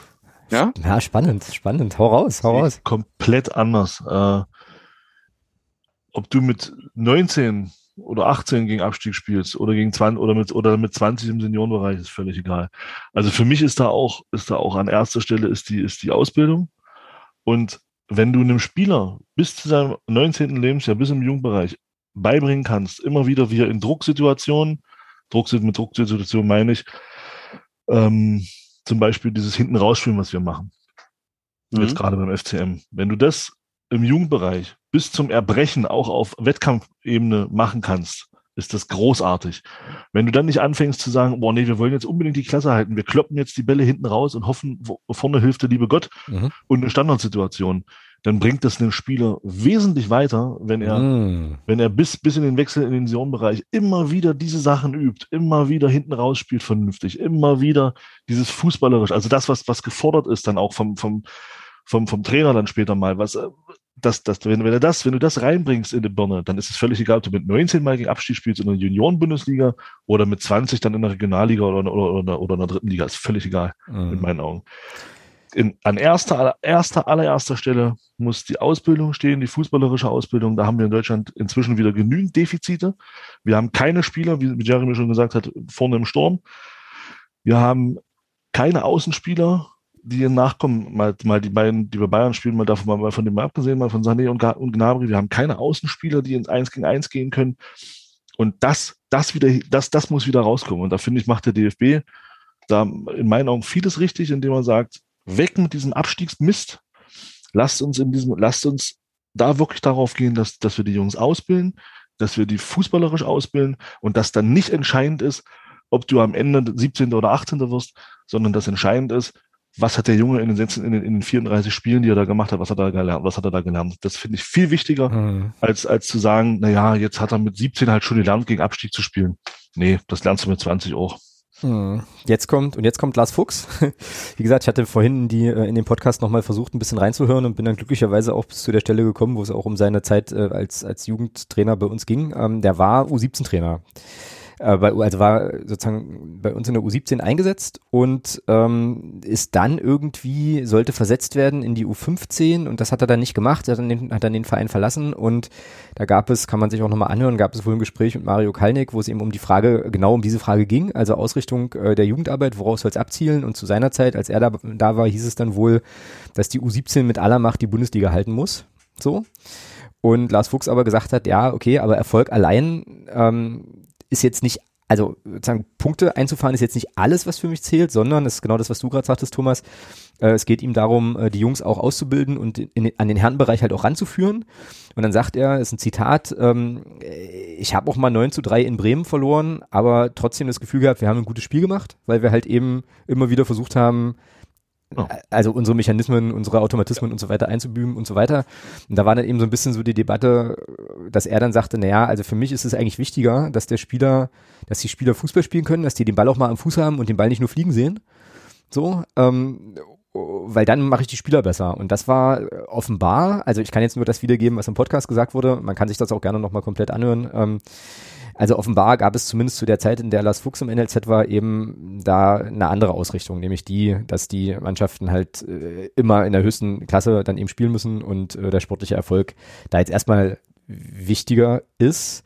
Ein Stück weit muss ich sogar sagen, ähm, jetzt auch gerade mit Blick auf unsere U19 kann ich das halt auch auch nachvollziehen, weil du bist natürlich in einer doofen Situation. Du willst natürlich wahrscheinlich deine Talente auch auf dem höchstmöglichen Niveau ausbilden und kannst dann eben auch in die Situation kommen, naja, dass du dich dann halt eben, ja, dass du halt eben wirklich, wirklich äh, Abstiegskampf eben hast und dann vielleicht eben nicht der Spieler spielt, der jetzt vielleicht die größte, das größte Entwicklungspotenzial hat, aber noch ein bisschen hinten dran ist, sondern eher der Spieler spielt, bei dem oh. der Trainer sagt, äh, ja, da ist jetzt die Wahrscheinlichkeit größer, dass wir das Spiel gewinnen. So, ne? also der, bringt mich körp der bringt mich körperlich weiter. Ja, na klar, logisch. So. Und das ist ja das, das, ist, das ist ja das, was, was, genau, und es bringt dir ja nichts, wenn du eine U19 in der, in der, in der, äh, in der Bundesliga hast ähm, du einen eigenen Jugendbereich hast, der runtergeht bis, bis zur E-Jugend oder noch tiefer, ähm, du vielleicht Spieler hast, die diesen ganzen Weg mitgehen und dann aber im jüngeren Jahrgang sind und weil du dann für die U19 aber im älteren Jahrgang Spieler dann neu dazu holst, mhm. die dann spielen mhm. und, und, deine, und deine Jungs, die du bis dahin selber rangeführt hast, vergammeln dann, weil sie eben in diesem jüngeren Jahrgang sind, dann kannst du dir den ganzen Scheiß sparen. Mhm. Ja. Da kannst du den ganzen Scheiß sparen. Wenn du, wenn du, wenn du wirklich nur partout aufs Sportliche guckst, nur wirklich darauf guckst, dass du da die Klasse hältst, dann kannst du dir diesen, diesen ganzen Weg, den wir beim FCM versuchen zu gehen, halt auch, auch von, von, von mhm. klein auf schon, also jüngere Spieler schon ranzuführen, da kannst du den Scheiß schenken. Dann kannst du jedes Jahr kauf dir eine U19 zusammen, wo du davon ausgehst, dass die, dass die die Klasse hält. Dann kannst du das gerne machen. Aber das deckt sich nicht mit dem, was ich unter NLZ verstehe. Ja, da bin ich bei dir, ja. Da bin ich völlig bei dir. Äh, wie also, ist, ähm, hm? da, da kann ich auch zu sagen, da, da stimme ich auf jeden Fall zu. Dieser, dieser Punkt, ähm, quasi innerhalb der U19 Spieler zu verpflichten, ist auch allgemein ein, ein Punkt, der, der durchaus auch, auch Trainern oft nicht so wirklich gefällt, weil du halt, du vers normalerweise versucht man ja, dass in einer, im Jugendsystem auch ähnliche Spielphilosophien gepredigt werden, wie es, wie es möglichst auch in, im Profiteam ist. Es genau. muss jetzt nicht genau die taktisch, genau gleiche taktische Herangehensweise sein, aber so ein paar Grundsachen, so beispielsweise im Umschaltspiel oder irgendwie solche Sachen. Und ähm, wenn man jetzt guckt, die, die Spieler, die bei uns zuletzt einen Profivertrag bekommen haben, sind fast alles Leute, die in der U17 da waren. Ähm, also die zur U17 verpflichtet wurden und dann in die U19 beim FCM aufgestiegen sind. Mhm. Also das heißt, ist auch Djokovic beispielsweise so ein Kandidat, der dann halt äh, im ersten Jahr U17-Spieler war, dann zur U19 hochgezogen wurde, jetzt zwei U19 Jahre hat. Und ähm, ja, es ist halt schwierig. Wir haben jetzt, glaube ich, wieder neun oder zehn fremde Spieler äh, in die U19 verpflichtet im Sommer. Und dann hast du halt einerseits das Ding, dass die halt als Team noch schlechter funktionieren, weil die sich ja auch alle erstmal äh, zusammenspielen müssen. Und das läuft ja auch hier quasi mit, mit Spielercasting und Spieler stellen sich vor und so weiter und so fort. Ähm, und andererseits, gerade wenn, wenn du Leute holst, die quasi woanders in der U19 gespielt haben, ähm, und dann dort vielleicht auch aussortiert worden und bringst die dann zu uns, dann äh, und die sind der ältere U19-Jahrgang, dann versperrst du halt auch Spielzeit den Jüngeren. Das stimmt schon. Gleichzeitig ist es halt, ist es halt jetzt äh, schon noch der Punkt, dadurch, dass du ja im Abstiegskampf bist, musst du es im Grunde tun. Mhm. Weil wenn du halt, das ist ja das, was ich ausgangs meinte, wenn du halt absteigst in die U19 Regionalliga, dann ist halt die Spielerentwicklung unfassbar schwierig. Also weil dann einfach deine guten U17-Talente werden halt einfach gehen. Ähm, und nicht U19 Regionalliga spielen. Ist halt ein, ist halt ein schwieriger Grad und ein Für und Wider. Ähm, Ja, aber Ja. Die, die Spieler, die jetzt hochrücken und, und die jetzt hochrücken, der jüngere Jahre sind, der letztes Jahr noch B- B-Junioren Bundesliga gespielt hat, der jetzt, äh, oder der die Chance hat, oder sagen wir, in der B-Jugend Stammspieler war, ein guter Stammspieler vielleicht, kommt dann hoch in die A-Jugend dann wird ja, dann wird ja ein älterer, wie du gerade schilderst, äh, von einem anderen LZ vorgesetzt. Was ist denn, was macht denn das? Ist das Mhm, besser? Ja, klar. Ja, also ist auch, ist auch nicht besser. Also ähm, dann, dann gehe ich lieber den Weg und, und nehme den sportlichen Abstieg in Kauf ähm, und arbeite mit dem, was ich habe. Äh, als, als wieder nächstes Jahr wieder dann zehn neue zu holen und, das- und das gleiche wieder zu machen. Also quasi der Freiburger Weg im Jugendbereich, wenn du so willst. Weil Freiburg, das ja, also die definieren sich ja als, was weiß ich, Top, was war das, 40 oder sowas? Nee, Quatsch, Top 20 der Deutschlands und das kann dann eben auch mal heißen, zweite Liga oder so. Ja, und, ja, letzten Ja. Endes, letzten Endes, und das ist ja im Juniorenbereich ist doch das sowieso, also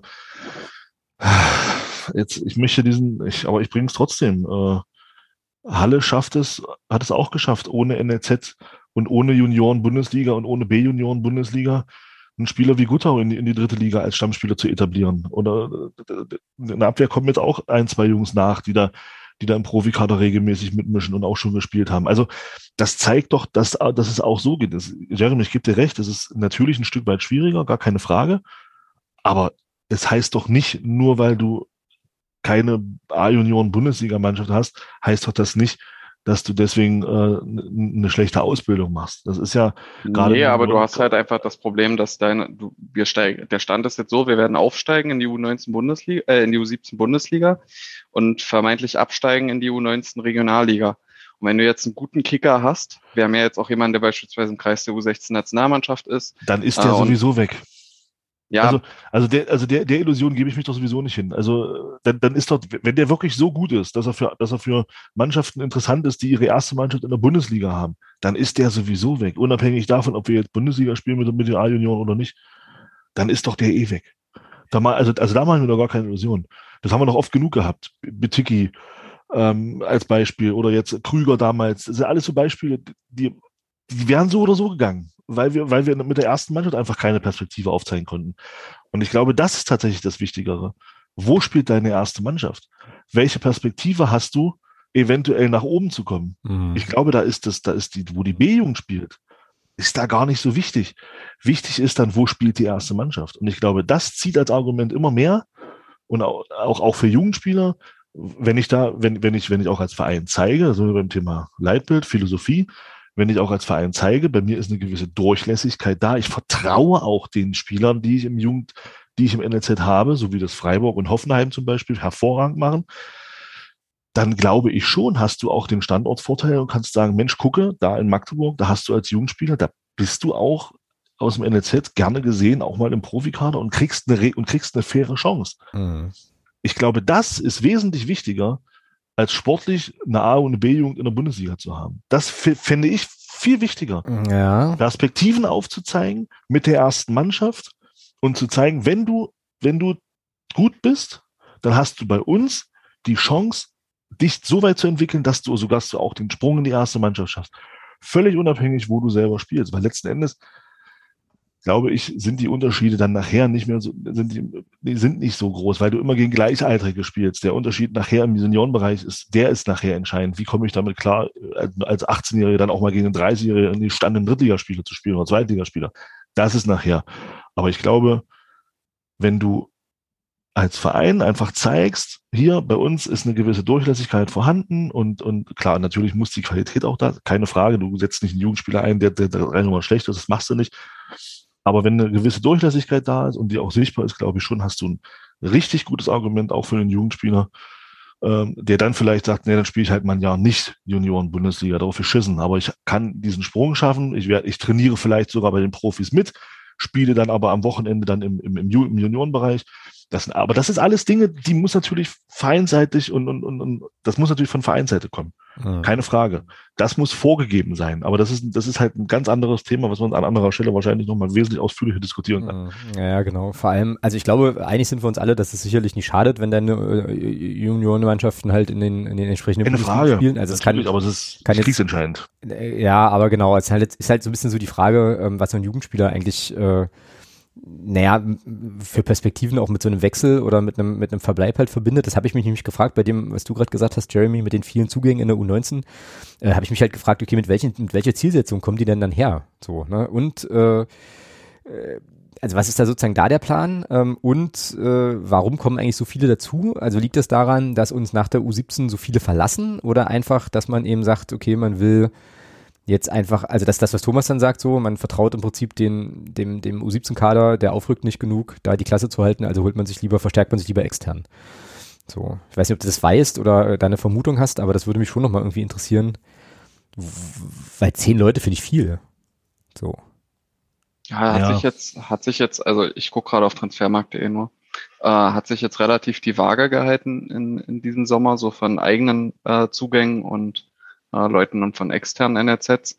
Wir haben aus Oberhausen jemand aus der U19 verpflichtet, bei Wolfsburg zwei aus der U19 und der Rest kam zumindest aus anderen U17 mhm. Mannschaften. Also ist zumindest auch jüngerer Jahrgang, äh, um, um das so zu formulieren. Äh, also sind es jetzt nur nur vier auf den ersten Blick aus dem aus dem oberen oder älteren Jahrgang. Mhm. Aber ansonsten sind es halt meistens dann die Leute, die es halt bei bei RB Leipzig, beim VfL Wolfsburg, bei Hertha BSC oder so nicht geschafft haben. Also die den, den Cutter das so, sozusagen nicht hinbekommen haben und äh, deswegen dann wahrscheinlich äh, zu, zu uns halt gehen. Mhm, um halt einfach weiterzumachen, ja, okay, verstehe. Ja. ja. Ja, aber die kommen halt, ja, aber das ist tatsächlich eine interessante Frage. Äh, mit welchem Ziel kommen die hierher? Letzten Endes, für mich klingt das so, das Ziel ist von denen erstmal nur, auch Hauptsache noch, noch, noch ein Jahr A-Junioren-Bundesliga spielen und dann mal gucken, was passiert. Das ist so, das ist so der Eindruck, der jetzt entsteht. Die schaffen den Sprung bei ihren Vereinen, wo sie vorher waren, schaffen sie nicht. Okay, das ist alles in Ordnung, das ist auch nicht schlimm. Ähm, aber dann kommen sie hierher mit, mit, welcher, mit welchem Ziel? Haben die das Ziel, hier den Sprung in die erste Mannschaft zu schaffen? Glaube ich nicht. Den geht's nur, mhm. da geht's doch, glaube ich, nur darum, sagen zu können, wie bei uns in den Spielervorstellungen immer ganz gerne, oh, guck mal hier, so und so viele Spieler A-Union Bundesliga. Toll. Also dann. Ja, weiß, ich, weiß ich nicht, weil guck mal, wenn du jetzt, wenn du jetzt schaust, dass, äh, ich habe ja gesagt, vier Leute hat, sind jetzt Älterer-Jahrgang äh, gewesen, die dazugekommen sind. Und alle anderen sind dann beispielsweise aus der U17 von Halle, aus der U17 von Hannover, aus der U17 von nee, ich, ich habe jetzt von den U19-Leuten Ach so, ja, ja, okay, gut. Ja, Okay, ja gut, es sind halt allerdings ja, ja auch nur, nur drei, vier Leute. Nee, so nee, bei manchen ist, glaube ich, schon die Hoffnung, dass sie noch den, den Sprung schaffen, um halt Stamm, wenn die halt Stammspieler bei uns wären, um sich halt nochmal zu empfehlen. Oder halt zumindest, um als Stammspieler aus der U19 hast du ganz gute Karten, dann wenigstens in die Regionalliga danach noch zu springen. Hm. Ja. Ja, aber das, also das ist echt, glaube ich, nochmal ein Thema mit so, so vielen Facetten. Ich habe jetzt nämlich auch gerade nochmal überlegt, ähm, was ist denn eigentlich, das haben wir auch in der, in, den, in unserem Unterstützer-Community-Kreis auch schon oft diskutiert, was ist denn sozusagen eigentlich das, naja, das Alleinstellungsmerkmal von einem, von einem Magdeburger NLZ, also womit kann man denn noch punkten? Ähm, jetzt vielleicht auch mit Blick auf, okay, du spielst vielleicht dann nächstes Jahr nicht mehr U19 Bundesliga, sondern hast eben, spielst halt eine Liga tiefer, aber warum sollte Magdeburg als Standort trotzdem weiter attraktiv bleiben und, und, und, und, und? Also da kann man, glaube ich, Oh, da kann man, glaube ich, ganz, ganz, ganz viele Fässer aufmachen. Ähm, das werden wir heute alles nicht mehr hinkriegen, aber ähm, ja, uns das auf jeden Fall noch, mal noch mal noch mitnehmen ähm, in die in den Jugendschwerpunkt, den wir auf jeden Fall hoffentlich demnächst hier nochmal haben werden und da dann die Frage nochmal stellen, wie die fußballerische Ausbildung äh, heute ausgerichtet ist. Aber ich glaube, was man so zusammenfassend sagen kann, ist schon im Moment eher, sonst würde man diese vielen Zugänge nicht haben, eher schon auch auf sportlichem Erfolg, zumindest in der U19 als eben wirklich auf Spielerentwicklung. Sonst würde man, ja, sonst würde man so viele Leute wohl nicht holen, denke ich mir. Na, na gut. Ja, krass, cooles Thema, aber also bewegt mich auf jeden Fall auch und macht mir mal wieder klar, äh, dass ich eigentlich viel zu wenig, ja, viel zu wenig Nachwuchs, mich, mich, mich mit dem Nachwuchs beschäftige. Das sollte ich eigentlich mal ändern. Ähm, ja, und eins darfst du natürlich auch nicht vergessen, du brauchst, du brauchst natürlich auch im Nachwuchsbereich auch viel Glück. Also das ist klar, äh, naja, klar. Also da mal da im, im, meine falsche Verletzung zum falschen Zeitpunkt, das, das kann, das kann schon gewesen sein. Da kannst du, da kannst du noch so talentiert sein. Äh, ein Trainer, der dich nicht, äh, der mit dir nichts anfangen kann, nimm Marco Reus, ist, ist ein wunderschönes Beispiel. Hat es bei Dortmund in der B-Jugend nicht geschafft und ist dann über den, ist dann über den Umweg äh, Aalen, Gladbach, ist er dann wieder in Dortmund gelandet. Also das, das manchmal ist das, das ist eben dann auch viel, viel Glück. Du brauchst einen Trainer, du brauchst dann auch Trainer, die dich, die dich dann auch fördern und spielen lassen. Und deswegen, jetzt sind wir wieder bei dem, bei so einem Thema, deswegen bin ich der Meinung, ist dieser Ansatz in der DFB da gehen möchte, mit Abschaffung der, des Abstiegs etc. pp, finde ich einen richtigen Ansatz, weil du dann nämlich bestimmte Dinge auch, ja, äh, bestimmte Dinge auch äh, ein Stück weit eine Wertigkeit ein bisschen runterholst wieder. Weil ja. interessant ist tatsächlich eine Statistik, wenn du mal durchguckst, die Juniorenbund, die Junioren-Nationalmannschaften. Der Großteil der Spieler, der da spielt, ist das, was Jeremy äh, angedeutet hat. Der Großteil der Spieler, die da spielt, die sind alle im ersten Halbjahr des Jahres geboren. Mhm. So. Warum? Weil sie älter sind. Deswegen, also deswegen spielen die, deswegen sind, ist der Großteil der Junioren-Nationalspieler ist immer im ersten Halbjahr des Jahres geboren und nicht im zweiten Halbjahr des Jahres. Mhm. Das ist immer wieder faszinierend zu sehen. Mhm. Ja. ja. Und ähm, das zieht sich komplett durch von, von, der, von, der, von der ersten, von der, von der A-Nationalmannschaft bis runter, zieht sich das komplett durch. Das ist ein sehr, sehr komisches Phänomen. Und damit, und ich glaube tatsächlich, das ist eine Geschichte, und da geht der DFB in meinen Augen einen richtigen Weg. Das kannst du verhindern, das kannst du ein bisschen umkehren, wenn du sagst, wir legen den Schwerpunkt wirklich auf die fußballerische Entwicklung der Spieler und weg von diesem von diesem äh, mit, mit 17 Jahren schon gegen Abstieg spielen und diesen ganzen Quatsch. Das finde ich absolut richtig, den Weg, den man da gehen will. Mhm. Ja, und du kannst es aber auch vereinsmäßig äh, steuern. Da äh, komme ich nochmal zum nächsten Punkt hier auf meiner Liste. Ich habe nämlich einen ziemlich coolen Text gefunden. Da geht es auch um Jugendfußball von Stefanie Batschik für den RBB. Ähm, und da geht es um Viktoria Berlin, ähm, die ja nun auch mit uns in der Liga sind. Die haben irgendwie 41 Teams in der Jugend und äh, haben, das äh, wusste ich so halb, aber habe jetzt hier nochmal nachgelesen, die haben ja irgendwie auch so ein Investoren-Brüder-Paar, äh, ja. die aber unheimlich viel Geld eben in die Jugendarbeit gesteckt haben, auch ähm, was Infrastruktur und den ganzen Kram betrifft. Das wird jetzt hier in dem Text, der ist relativ lang, ich werde euch den äh, auch in die Shownotes verlinken, könnt ihr mal, äh, könnt ihr mal reinlesen, ich fand den wirklich erhellend, wird das alles ausgeführt und da gibt's zum Beispiel dann so, so Sachen wie, ähm, drei Spieler werden jedes Jahr von der U19 in die erste Mannschaft hochgezogen. Ähm, heißt, ja. tra trainieren so oft es geht beim Team mit, bekommen dort auch ihre Einsätze. Das ist ja das, was du sagtest, Thomas, ne? zu sagen, ja. ähm, okay, wir, wir verpflichten uns, das so zu machen, ähm, weil dann gibst du denen eine Perspektive und, das ist nochmal dein, also stärkt nochmal dein anderes Argument, ähm, hier wird jetzt im Text auch nochmal ausgeführt, dass der Umstand, dass die jetzt in der dritten Liga spielen, schon auch nochmal die Wahrnehmung äh, des Vereins auch im Jugendbereich verändert hat. So, also dass es dann eben halt heißt, okay, ich habe jetzt hier die Perspektive, Profifußball zu spielen als als äh, Jugendlicher oder junger Spieler. Ähm, und das macht den Verein für mich dann schon nochmal attraktiver, wenngleich Hertha BSC bezüglich der Frage, wer dann irgendwann im Profibereich spielt, auch in der Jugendausbildung immer noch die Nase vorn hat. Also da gibt's jede Menge Leute, die ähm, jetzt mittlerweile Bundesliga spielen, die aus der Hertha-Jugend kommen. Aber wie gesagt, bei Viktoria Berlin ja, ist man da stimmt. ist man da dolle ja, gute Ausbildung, ja. Ist man da dolle dran und ähm, so wie das, äh, so wie ich das hier liest, das ist ein Text vom, ähm, vom 8.12., äh, ist da wirklich einiges in Bewegung und im, im, Prinzip auch, ja, kann man jetzt gut oder schlecht finden, aber es ist jetzt erstmal hier so ein Fakt, auch aus Investorensicht. Gibt es jetzt hier den Satz, das Investment in 13, 14, 15-Jährige, die gerne Fußball spielen und dann nachhaltig im Profifußball wechseln können, ist aus meiner Sicht nachhaltiger und deutlich günstiger als ältere Spieler, ohne die Gewähr einzukaufen, ob sie jemals hier funktionieren werden. So, also das ist natürlich dann wieder auch wahrscheinlich eine Investmentperspektive.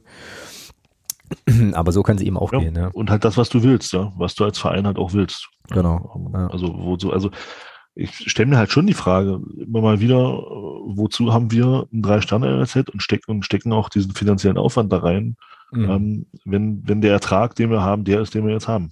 Genau.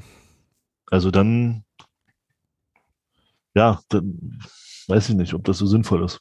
Mhm. Das so zu betreiben, wie wir das tun, ähm, wenn der Ertrag letzten Endes der ist, den wir jetzt haben, weil das, das ist, äh, das ist eine absolute Minusrechnung bis jetzt in meinen Augen. Mhm.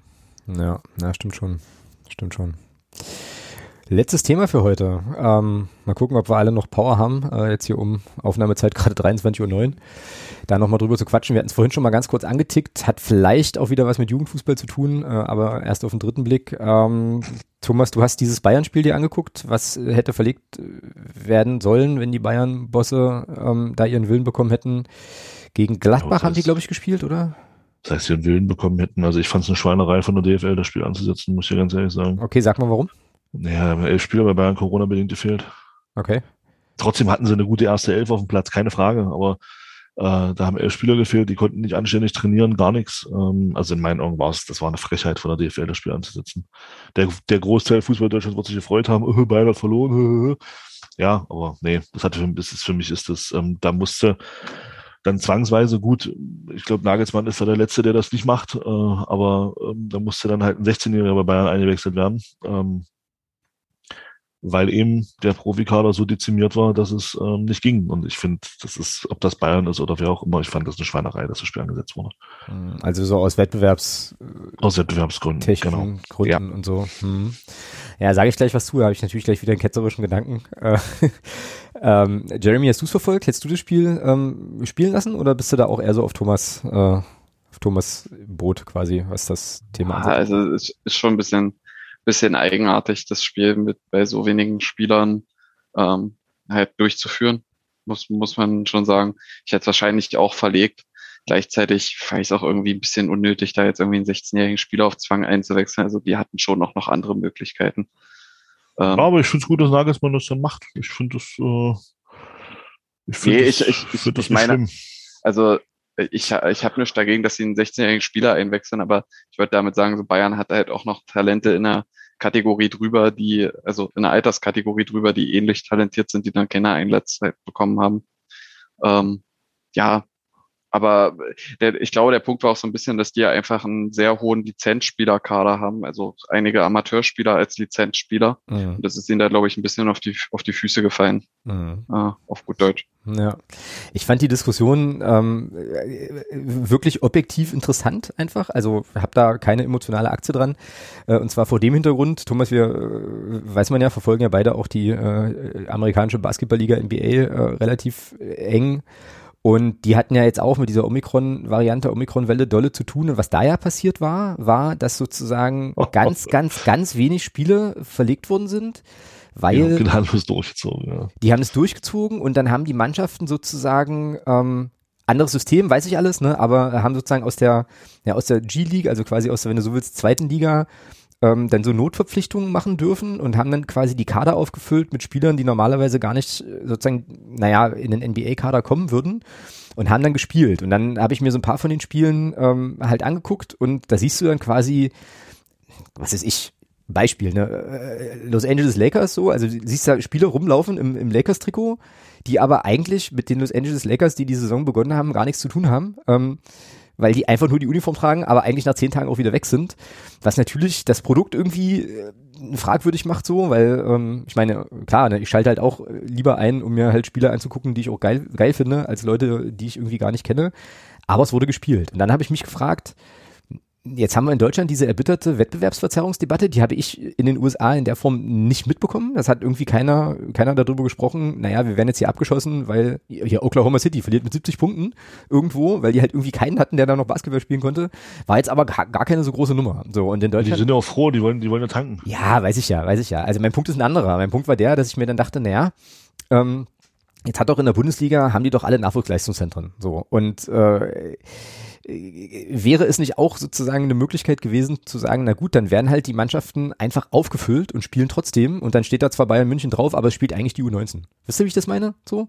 Also das kann man, könnte man ja auch, ja, wenn ich das jetzt pathetisch ausdrücken würde, als Chance verstehen, so auch für, für Jugendspieler oder so, aber da wird dann relativ schnell diese Wettbewerbsverzerrungsdebatte halt geführt und das fand ich einfach erstmal nur interessant, ne? ohne dass ich das jetzt ja. zu Ende gedacht habe, aber. Denkst du, also ja. darf ich, darf ich da mal eine, eine ketzerische Gegenfrage stellen? Ja, klar, klar. Siehst du das genauso, wenn bei uns jetzt ein Corona-Ausbruch ist und 15 Spieler ausfallen? Naja, wir haben noch ein NLZ. Na, so habe ich das nicht gesagt und noch nicht gemeint, sondern ich habe halt. Äh nee, nee, grund grundsätzlich. Wir haben noch ein NLZ, wir können noch, wir können noch dann mit den, mit den U19 und U17-Spielern aus dem, aus dem NLZ können wir noch dann die Saison zu Ende spielen. Naja, wenn, wenn jetzt, sagen wir mal, Spieler bei uns über längeren Zeitraum ausfallen wegen, wegen, wegen Corona.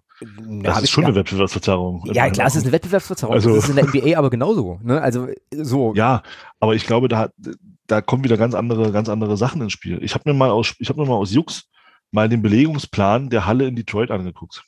Ja, die haben die, andere Zugzwänge. Ja, ist klar. Da sind, genau, da sind ganz andere Zugzwänge. Diese Halle, das, das war mir gar nicht so bewusst diese Halle ist sieben Tage die Woche, 24 Stunden in Benutzung. Ja, klar. Ja. Also da kannst du nicht, also da ist ja auch der, da, kannst du nicht einfach sagen, ja, wir verlegen, wir verlegen jetzt hier ein NBA-Spiel von gestern auf äh, nächsten Dienstag, weil nächsten Dienstag sind sieben Konzerte in dem Ding. Ja, ja, klar, genau. Also so ein Fußballstadion ist halt leer.